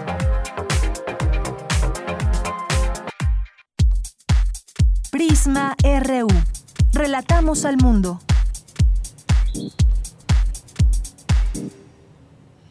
Bien, continuamos. Ya tenemos en la línea telefónica, como siempre agradecemos que nos tome la llamada y poder conversar con él, al doctor Ángel Díaz Barriga, doctor en Pedagogía por la Facultad de Filosofía y Letras de la UNAM y es investigador del Instituto de Investigaciones sobre la Universidad y la Educación de la UNAM. ¿Qué tal, doctor? Bienvenido, buenas tardes. Deyanira, buenas tardes. Un gusto estar contigo y con tu audiencia. Muchas gracias, doctor. Pues ahora vamos a platicar en esta ocasión con usted sobre este examen que canceló la Secretaría de Educación Pública, el examen de admisión a secundaria. Eh, se, seleccionará por calificación y esto ha sido también pues algo nuevo que se ha tenido que enfrentar ante la situación que pasamos. Pues platíquenos un poco de esto. Hay padres de familia que se encuentran un tanto preocupados porque no saben a ciencia cierta cómo, eh, en qué escuela van a pasar sus hijos. Eventualmente se regresará a las aulas. Y pues bueno, en principio esto, doctor. Mire, ciertamente en una situación excepcional, las reglas que se toman o las decisiones que se toman pueden ser no, mm, no, no pueden causar satisfacción a todos máxime cuando la SEP estuvo sosteniendo todo el tiempo que el examen se sostenía, que había habría un regreso a clases, que el año escolar se, se prolongaría hasta el 17 de julio, usted recordará todo esto. Este y, bueno, ante la situación real de que la pandemia no se no se ha eh, no ha entrado el proceso este de descenso de la curva que, que habían anunciado, que habían previsto, pues entonces la Secretaría tuvo que emitir un acuerdo el 120620 para establecer disposiciones sobre la evaluación del ciclo escolar. Y en estas disposiciones lo que estableció es que de acuerdo a dos elementos, o sea, que, se cancele el examen de secundaria, de ingreso a la escuela secundaria, y que se tomaran en cuenta dos elementos para la asignación de escuela. Por una parte el promedio de la calificación y por otra parte la cercanía del domicilio donde eh, ha declarado el estudiante que vive o, que tiene registrado la escuela como la vivienda del estudiante. Yo pienso que dentro de todo es una salida, podríamos decir, salomónica, o sea, que resuelve un problema de, ante la dificultad real en este momento de poder reunir a los alumnos para aplicar un examen. Así es. Y bueno, pues ahí se responde esta parte, estas inquietudes, porque además estamos en un momento donde en algunas escuelas se están llevando a cabo exámenes, se están llevando a cabo evaluaciones y queda también esa, esa duda de pues qué se aprendió en estos últimos meses que se tendrían que haber pasado en el aula y cómo diagnosticar, digamos, cómo se va a pasar de un año a otro por parte de los estudiantes. Eso también es algo que está eh, latente. No sé qué opine usted, doctor, sobre todo esto y pues sobre todo las evaluaciones, de qué manera se, se va a evaluar a los niños y jóvenes estudiantes. A, ver, lo, primero que diría es, en México siempre tendemos a confundir calificación con, eh, con evaluación. En realidad es cómo se va a asignar la calificación a los alumnos. Este, eh, la SEP yo diría que fue un tanto errática en este tema, porque prácticamente desde el principio em, de la suspensión de actividades, sobre todo después de que no se pudo regresar el veintitantos de abril que había anunciado previamente. Entonces la SEP dijo, este, se completará el currículo y se completará todo el plan de estudios y esto se hará en casa eh, con el programa Aprende en Casa, que primero lo consideró como un programa para realizarse en Internet. La verdad es que la mayoría de nuestros estudiantes no tiene Internet y no tiene este, conectividad en el caso de que haya este una computadora en su casa, no tiene conectividad. Este, no así el caso de los alumnos de las escuelas privadas, o sea, en varias escuelas privadas siguieron trabajando con Zoom este a, través de una comunicación directa con los estudiantes, pero no es el caso de la educación pública. Entonces pasó también a decir, bueno, también habrá televisión educativa, este dos canales, el de la UNAM y el del Politécnico, Después hizo un acuerdo ya muy tarde, ya hacia la tercera semana de mayo, con otras este, cadenas difusoras, al darse cuenta que tampoco llegaba necesariamente a todos los rincones del país. Y este, siempre estuvo sosteniendo que una vez que se regresara a clases el primero de junio o a partir de junio, entonces este, los alumnos llevarían estas semanas de clase y se aplicarían los exámenes para ver este qué habían aprendido. Es obvio que en esta condición de situación emergente, en, en, donde los alumnos estuvieron en sus hogares, no cometió un error de presionar a los maestros, los directores presionar a los a los docentes para que trabajaran con los alumnos como si estuvieran presentes y entonces les estuvieron dando demasiadas tareas, demasiadas preguntas. Este, los padres de familia se quejaban en las redes de que no podían los sus hijos responder tanta tarea. Este, en esto la CEP pidió que se hiciera una carpeta de experiencias que se entregaría eh, al, al regreso, digamos, al, al retorno a actividades normales. E, es obvio que todo esto no se pudo hacer. Entonces, lo que dice el acuerdo es que se promediará la calificación que los alumnos obtuvieron en el, en el primer tramo de primer periodo de calificación y el segundo periodo de calificación se promediará para dar el tercer periodo de calificación. Y voy a intentar leerlo casi textual. Dice, la carpeta, las actividades realizadas por medios electrónicos de manera virtual se podrán tomar en cuenta siempre que sean en beneficio de los educandos. La carpeta de experiencia se tomará en cuenta solo en los casos de que los padres de familia la hayan podido hacer llegar a los a los docentes. O sea, en, en los hechos, en nuestro tipo de escuelas, va a ser muy difícil que acontezca esto. Y por lo tanto, la solución, yo insisto, salomónica aquí, es colocar la calificación este, promediando el, el, primer periodo con el segundo periodo, entonces ahí sacar el tercer periodo y dar la calificación final. Lo que sí tiene angustiado a los padres de familia es la calificación final se estaría sentando entre el 18 y 19, o sea, jueves y viernes de esta semana. Pero los padres de familia no, no, no tienen mecanismos para conocerla solo la podrían conocer aquellos padres de familia que tengan conectividad de Internet o aquellos padres de familia donde se haya hecho un grupo de WhatsApp con el maestro, de manera que el maestro les pueda comunicar este, vía WhatsApp este, eh, qué calificaciones han obtenido los estudiantes. De otra manera, las calificaciones las conocerían los alumnos hasta el 10 de, hasta el 10 de agosto, que es un poco la propuesta en este momento de la Secretaría de Educación Pública. Una propuesta que, pues, usted sabe, las noticias que estaba dando hace rato, en fin, no, no tenemos certidumbre de que efectivamente el 10 de agosto tengamos el semáforo verde, que es lo que ha anunciado la Secretaría, para empezar a, a reunir a los estudiantes en la escuela mediante una modalidad que también es salomónica, que es este dos días los que tienen un apellido, dos días los otros apellidos que faltan y el viernes para atender con mayor cuidado a los alumnos rezagados. Así es. Pues esas son algunas de las soluciones que se están planteando o de, las propuestas para regresar a clases. Eh, yo también quería decir en esto que está comentando, doctor, de cómo se van a poder consultar esas eh, calificaciones.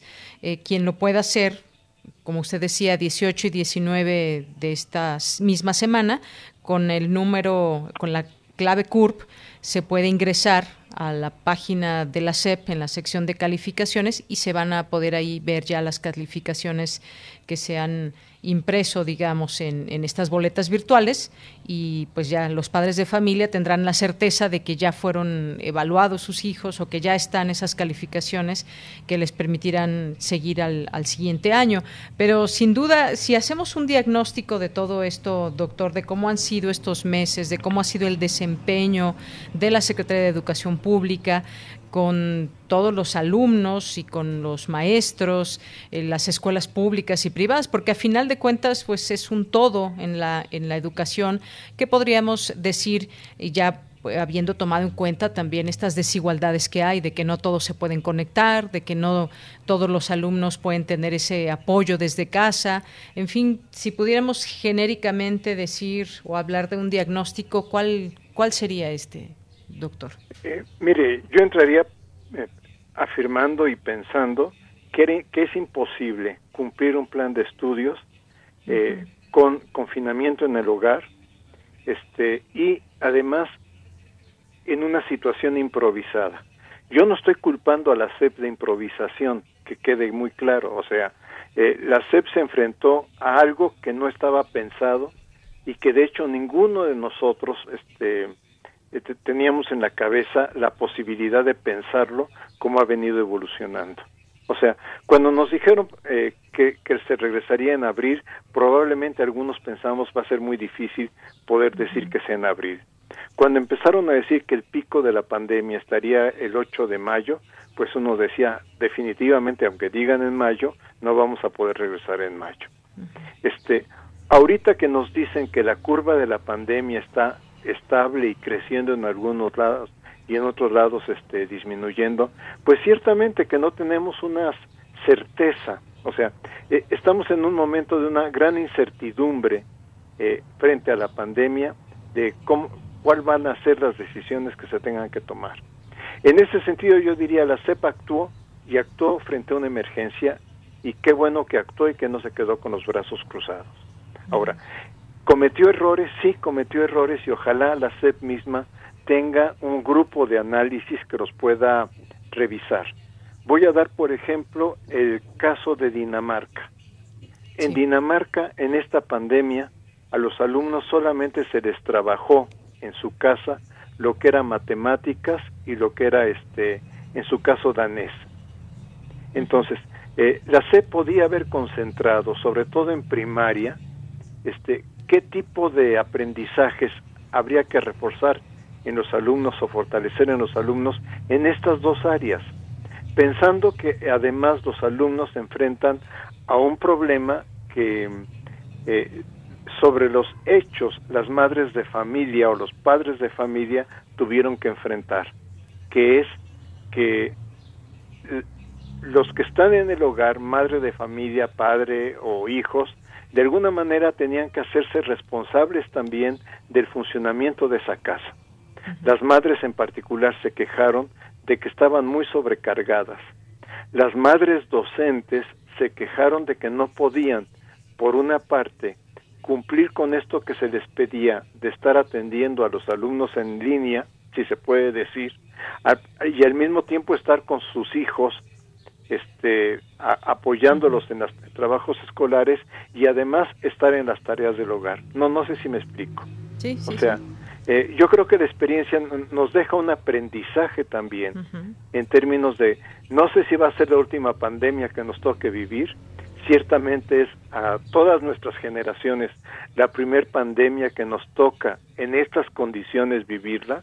Entonces, sí se puede hacer un análisis, una valoración, de suerte que la SEP, este, si volviera a presentarse una situación eh, con estas características, disminuyera eh, las actividades que se tienen académicas que se tienen que hacer en casa y pensar en otro tipo de actividades, porque si los alumnos pudieran hacer reportes sobre situación de la pandemia, evolución de la pandemia, origen del virus, etcétera, etcétera, podían haber trabajado perfectamente lenguaje, ciencias y algo de matemáticas sin este sin haberlos forzado a hacerlo en la manera como lo estableció la CEP. Y algo que sí, en mi punto de vista, es muy cuestionable, es que haya recurrido a Google Educación para hacer un programa de trabajo con los docentes. Me parece que no se da cuenta la SEP en este momento que es una forma de entregar la educación pública al sector privado. Es, en cierto sentido, privatizar la educación en su funcionamiento. Pues Ciertamente que este. Google ofrece que ya tiene tantos programas en línea, que ya tiene tanta información en línea, etcétera.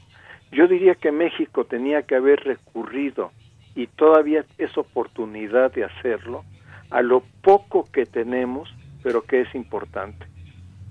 por una parte, los académicos, los maestros que han estudiado con tecnologías y que pueden decir se, puede trabajar de esta manera. Por otra parte, si uno ve el programa Enciclomedia con cierta frialdad y no lo juzga desde fue el programa del sexenio de Fox, si uno ve el programa con cierta frialdad, uno diría, ese programa tiene varias cosas valiosas. Eh, el programa necesitaría replantearse, necesitaría adecuarse a otras circunstancias. Algo que necesitaría el programa es también poder estar en línea, poder, poder estar en Internet, porque los maestros no lo podían trabajar si conocían los contenidos de la materia o del tema en el momento en que llegaban al salón de clases y abrían la computadora, porque no les permitían llevarse los eh, datos del programa a su, a su casa. O sea, ciertamente que habría muchas cosas que replantear, pero a mí me, me hubiera parecido más sensato recuperar algunas de las cosas que puedan ser relevantes de lo que tenemos ya para educación en línea que plantearnos este eh, como alternativa acudir a una empresa privada que obviamente tiene otros intereses respecto a la educación y respecto al mismo trabajo de los maestros. Bien, pues ese es un muy buen punto también de discusión. Pues gracias por todos estos comentarios, doctor Ángel Díaz Barriga.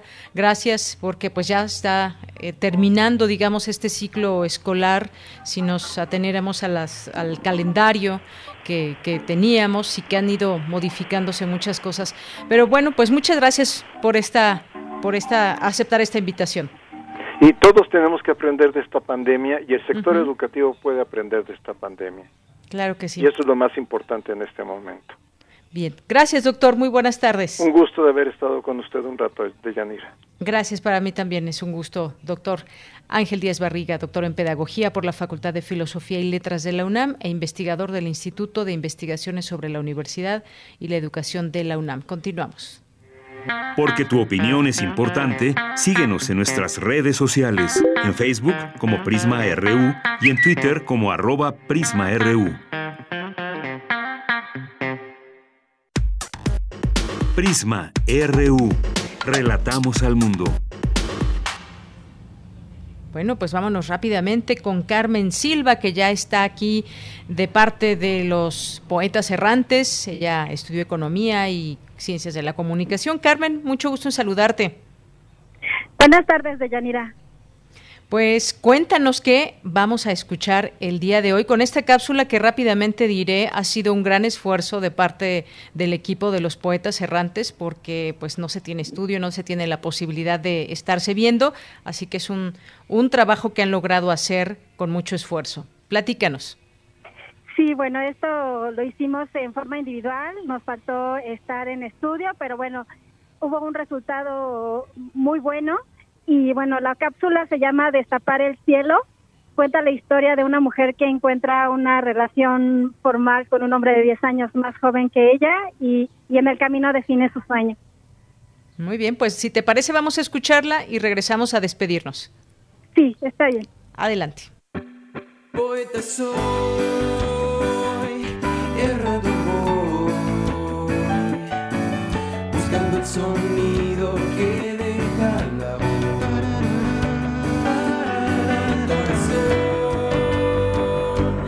alcanzando el tuyo es un destino decidido, puedes ver. Poetas errantes. A mis 34 años, puedo amar a un hombre 10 años más joven.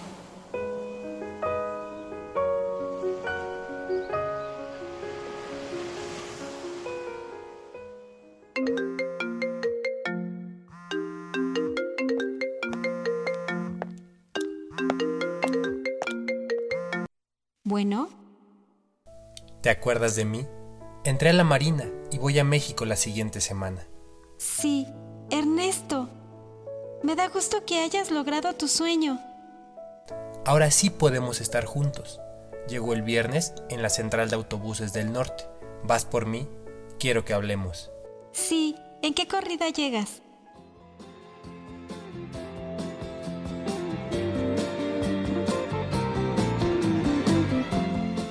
¿Qué me pondré?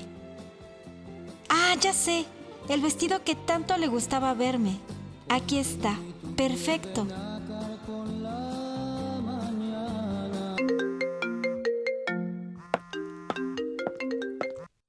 Bueno.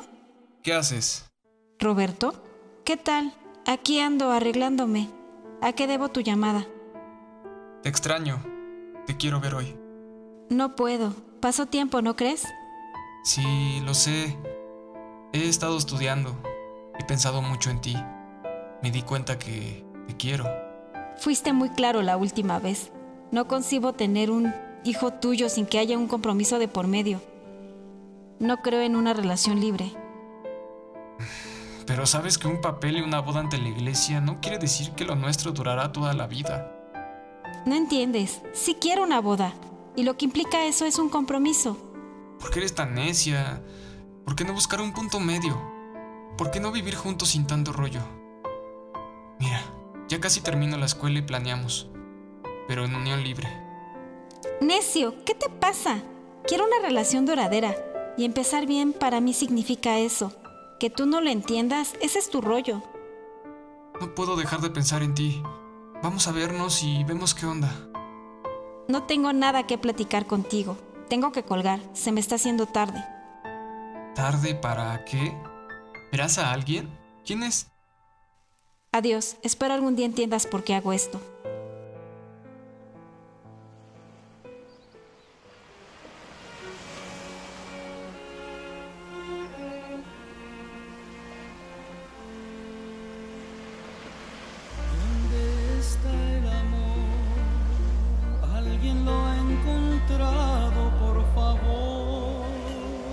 Qué bien que nos vimos aquella vez en la central de autobuses. Eso nos tiene aquí. Qué hermoso es Tuxpan, ¿no te parece? Sí, es muy hermoso. ¿A dónde me llevas? Dame tu mano. Vamos a caminar. Siente la arena. Se siente bien.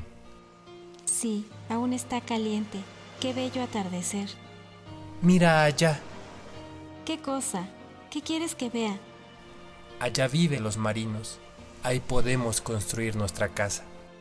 ¿De verdad? ¿Quieres formar un hogar conmigo? Sí, ahora que estoy adentro podemos planearlo todo. Solo tenemos que esperar a ver cómo me va este año. Te adoro, mi amor. Vamos a dar tiempo a esto. Por amor, amor. Si me escuchas y me puedes ver. No te rindas, que la vida es eso. Continuar el viaje, perseguir tus sueños, destrabar el tiempo, correr los escombros, destapar el cielo. Lo que acabamos de escuchar es el proyecto radiofónico de los estudiantes que realizan el servicio social en Radio UNAM, unidos solo por el amor a la poesía y al sonido. Radio UNAM, experiencia sonora.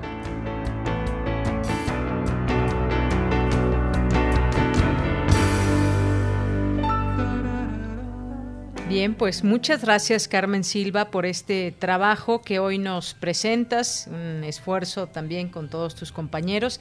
Muchas gracias. ¿Algo más que quieras decir antes de que nos despidamos?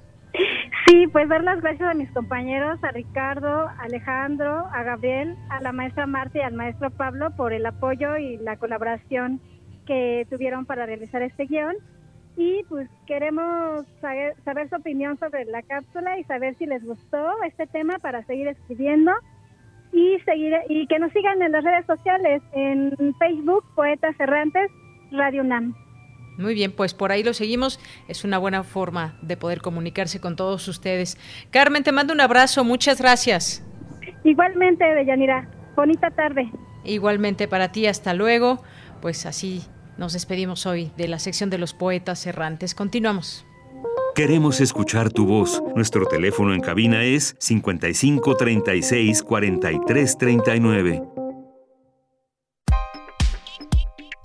Colaboradores RU.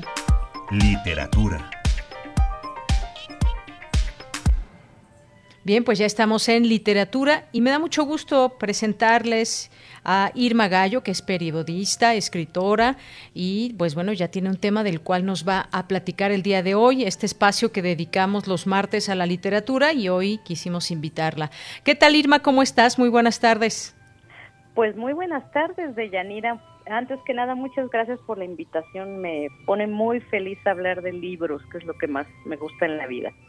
Qué bueno, Irma. Pues aquí serás bienvenida. Ojalá que no sea la última vez que platiquemos. Cuéntanos qué nos vas a recomendar.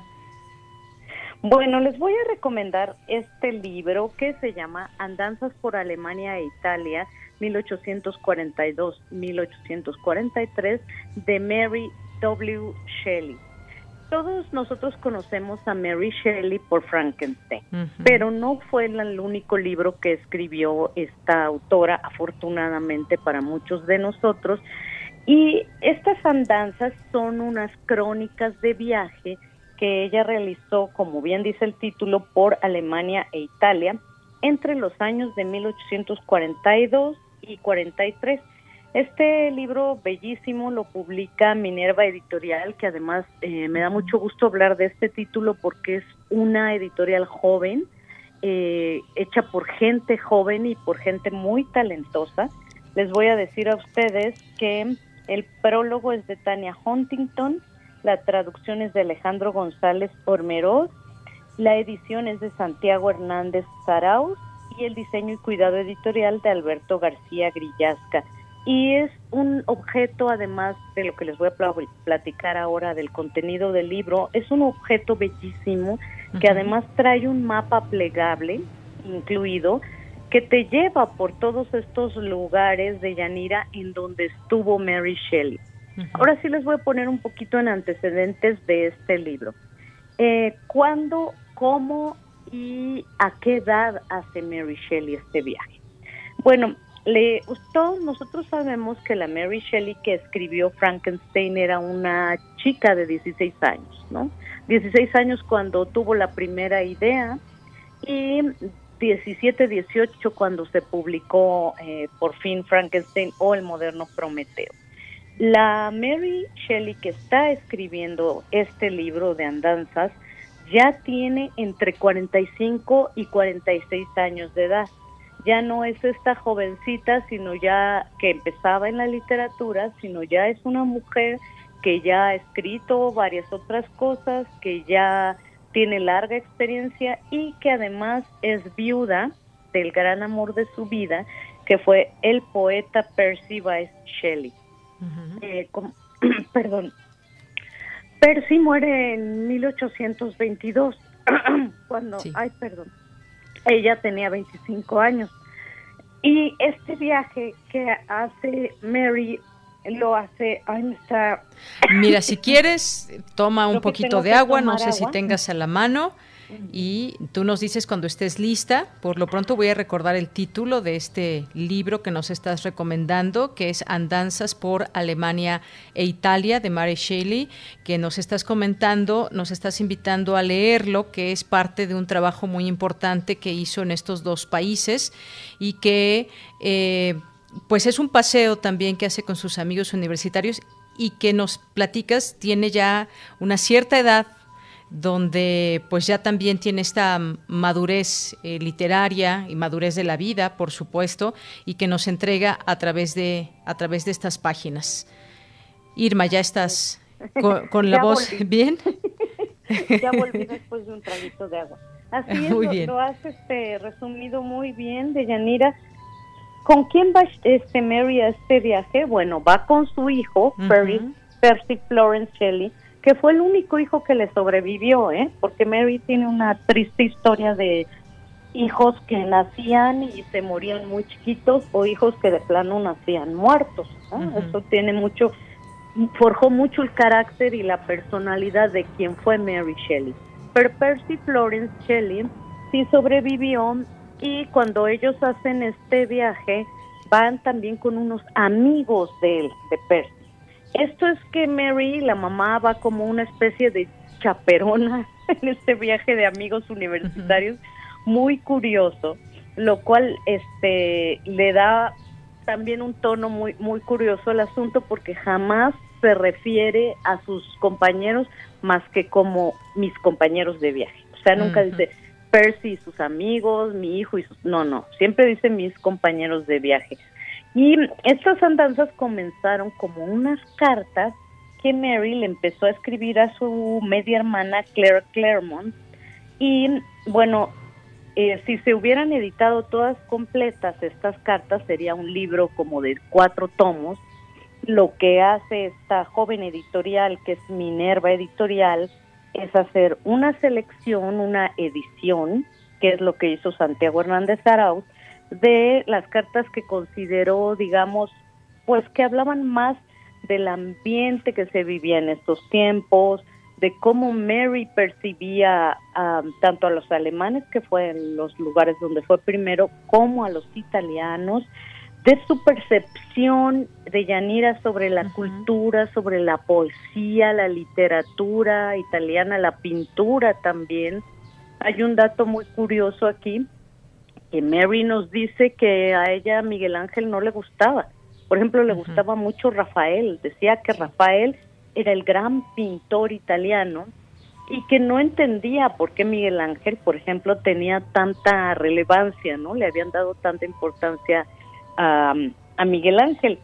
Y también hay otras eh, cosas que nos platica un poco, nos pone en contexto Tania Huntington en el, en el prólogo, que es que durante estos viajes nosotros vemos cuando leemos eh, a Mary Shelley que de repente dice que llegaron a una nueva ciudad y que ya estaba muy cansada para escribir, ¿no?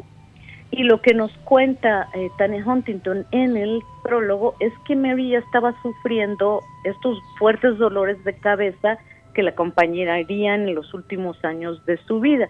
Mary murió a los 53 años de edad de un tumor en la cabeza. Y una parte de por qué inicia este viaje, y es uno de los primeros, eh, digamos, paradas de, de Mary en este viaje de Mary y sus acompañantes, es para ir a unas aguas termales en un pueblito en Alemania. En aquel entonces se pensaba que, que, las aguas termales curaban todo, estas aguas con gran cantidad de metales que ahora sabemos que no. Imagínate un cáncer, ¿no? Pero bueno, esto era lo que se pensaba entonces y Mary iba a este balneario para tratar de curar estos dolores de cabeza que nunca sabía bien a bien qué los había impulsado, ¿no? En Salzburgo también eh, Mary conoce este estos lugares donde vivió, por ejemplo, Wolfgang Amadeus Mozart, donde nació y vivió Wolfgang Amadeus Mozart, y se sorprende de lo hermoso que es Salzburgo. Ella nunca pensó encontrar, iba, iba sin mucha expectativa, pues, a Salzburgo, y le gusta muchísimo la ciudad, pero Italia es como su gran amor.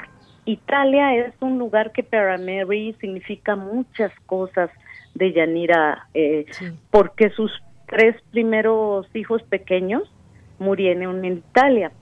Cuando ella y su esposo, el poeta Percy Bysshe Shelley, salen um, prácticamente huyendo de los acreedores en Inglaterra, van a Italia, a Venecia concretamente, se quedan un rato ahí en Venecia y ahí mueren por el clima al que no estaban acostumbrados y bueno, porque pues en esa época los eh, bebés morían, los niños morían de muchísimas cosas, la medicina estaba muy atrasada, mueren sus primeros hijos. Entonces es una cosa tristísima para Mary, pero este viaje es también una confrontación eh, para ella misma de volver a pisar estos suelos italianos que además tanto le gusta. Ella tiene un aprecio enorme por el arte, habla de los poetas, como te decía, los poetas italianos, de la pintura italiana, describe a Florencia como una ciudad increíble, bellísima, eh, en medio de los mm, de las montañas, ¿no? Hace una descripción de cómo está Florencia en medio de las montañas, en fin, Italia significa mucho para ella, aunque al mismo tiempo está esta situación de tristeza tan fuerte. Y es paradójico que, bueno, ahora va acompañada del único hijo que le sobrevivió, que se llama como su padre, Percy, y que ya es un muchacho. en estos momentos. Y otro episodio muy bonito que narra este libro, por ejemplo, es cuando van llegando a Roma y ven una estrella, ¿cómo se llaman? Una estrella fugaz. Ajá.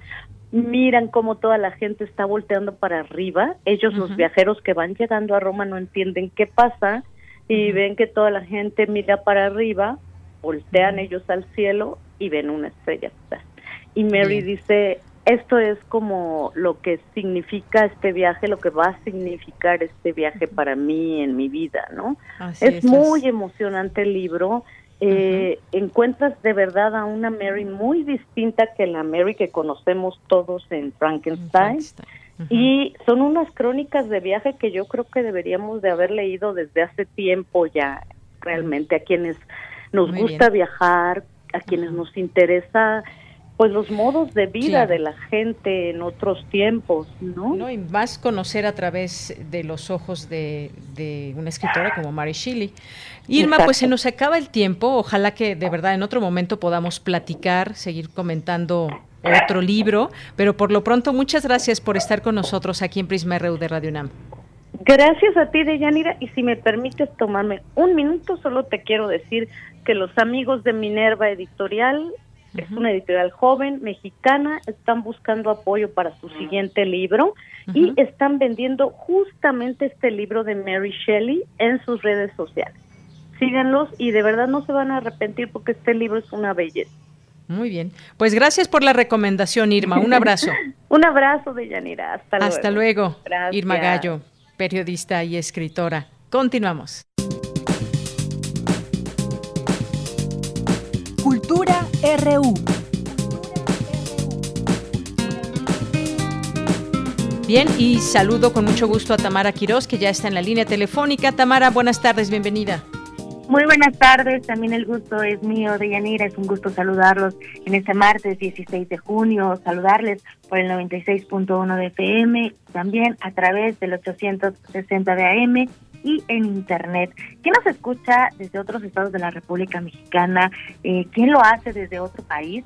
Yo creo que sería muy interesante saberlo, así que si pueden, publiquen en nuestras redes sociales en arroba prisma.ru, compartan sus lecturas, sus ideas, también sus pensamientos, cómo les ha ido en este confinamiento. Nosotros los leemos, somos un gran equipo los que formamos parte de este programa, así que sus publicaciones, sus comentarios, sus mensajes pueden llegar a muchos ojos lectores y también ojos curiosos. Entrando con la información, Hoy vamos a abrir espacio a una de las revistas que en México es catalogada como una de las más emblemáticas en cuanto a cultura y arte se refiere y se trata de La Tempestad. Esta revista surgió en 1998 entre Guanajuato y Monterrey, lugares en donde vivían sus fundadores y durante este tiempo, estos años, esta publicación ha compartido una ventana donde a través de las artes podemos ver desde diferentes puntos nuestro mundo, nuestra realidad y seguir explorándolo, explorando temas para compartir y también para aprender. Son ya 22 años de esta publicación y en el bimestre de marzo y abril al no poder distribuir la revista en puntos de venta, el equipo optó por la virtualidad ellos tienen ya una plataforma con contenido eh, diferente a las ediciones físicas, pero en esta ocasión, pues la edición impresa eh, la podemos encontrar en su página de internet.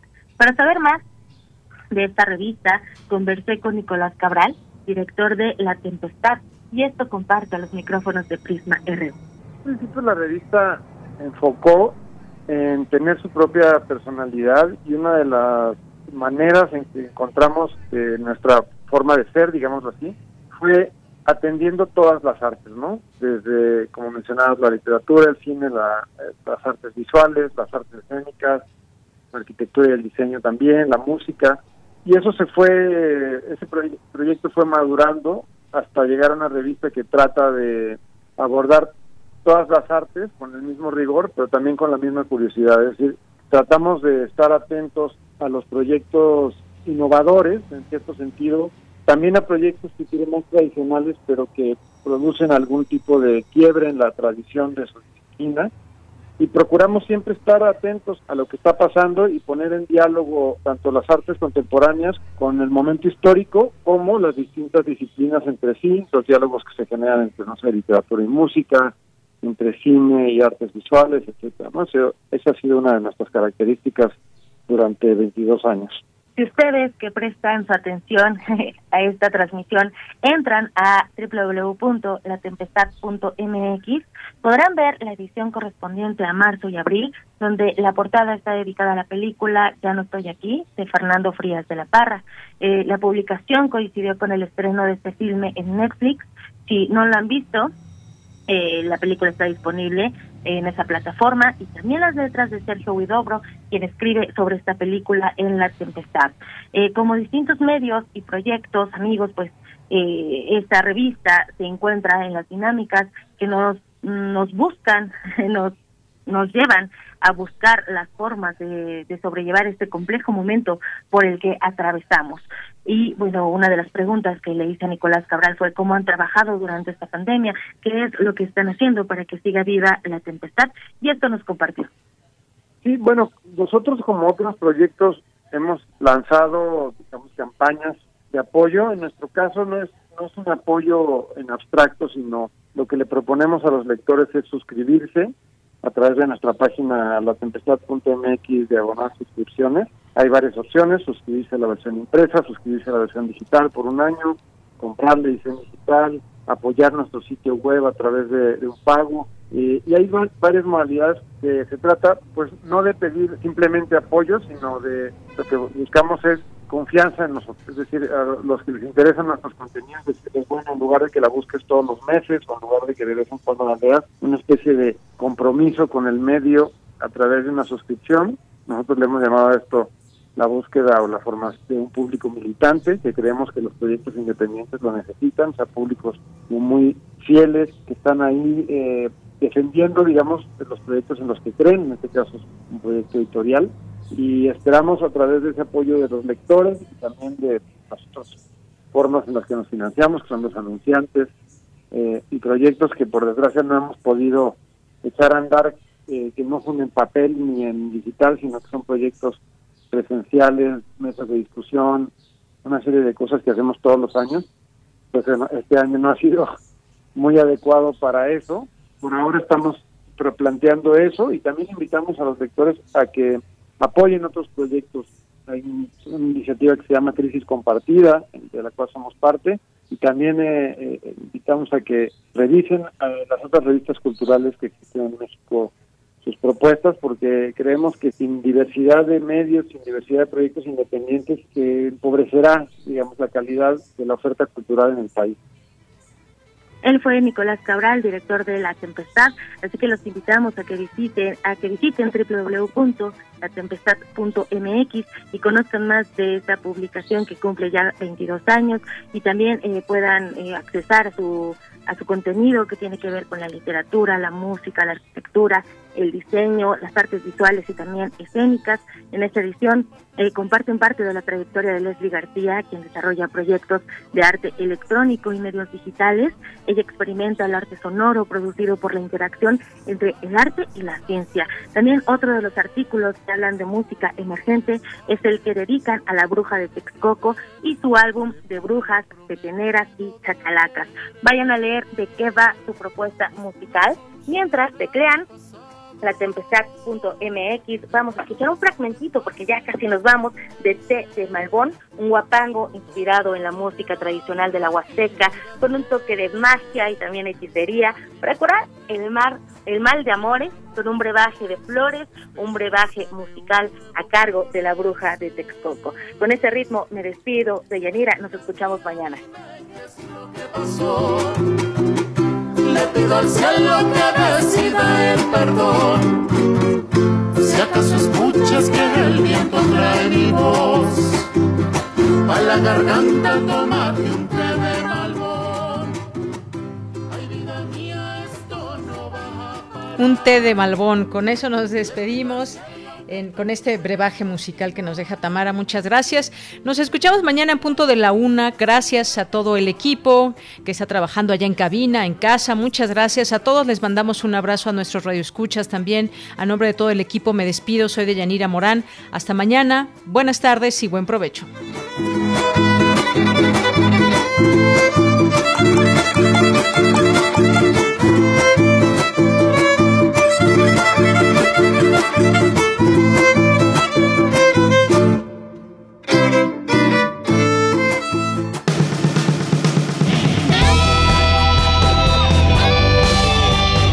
Prisma RU.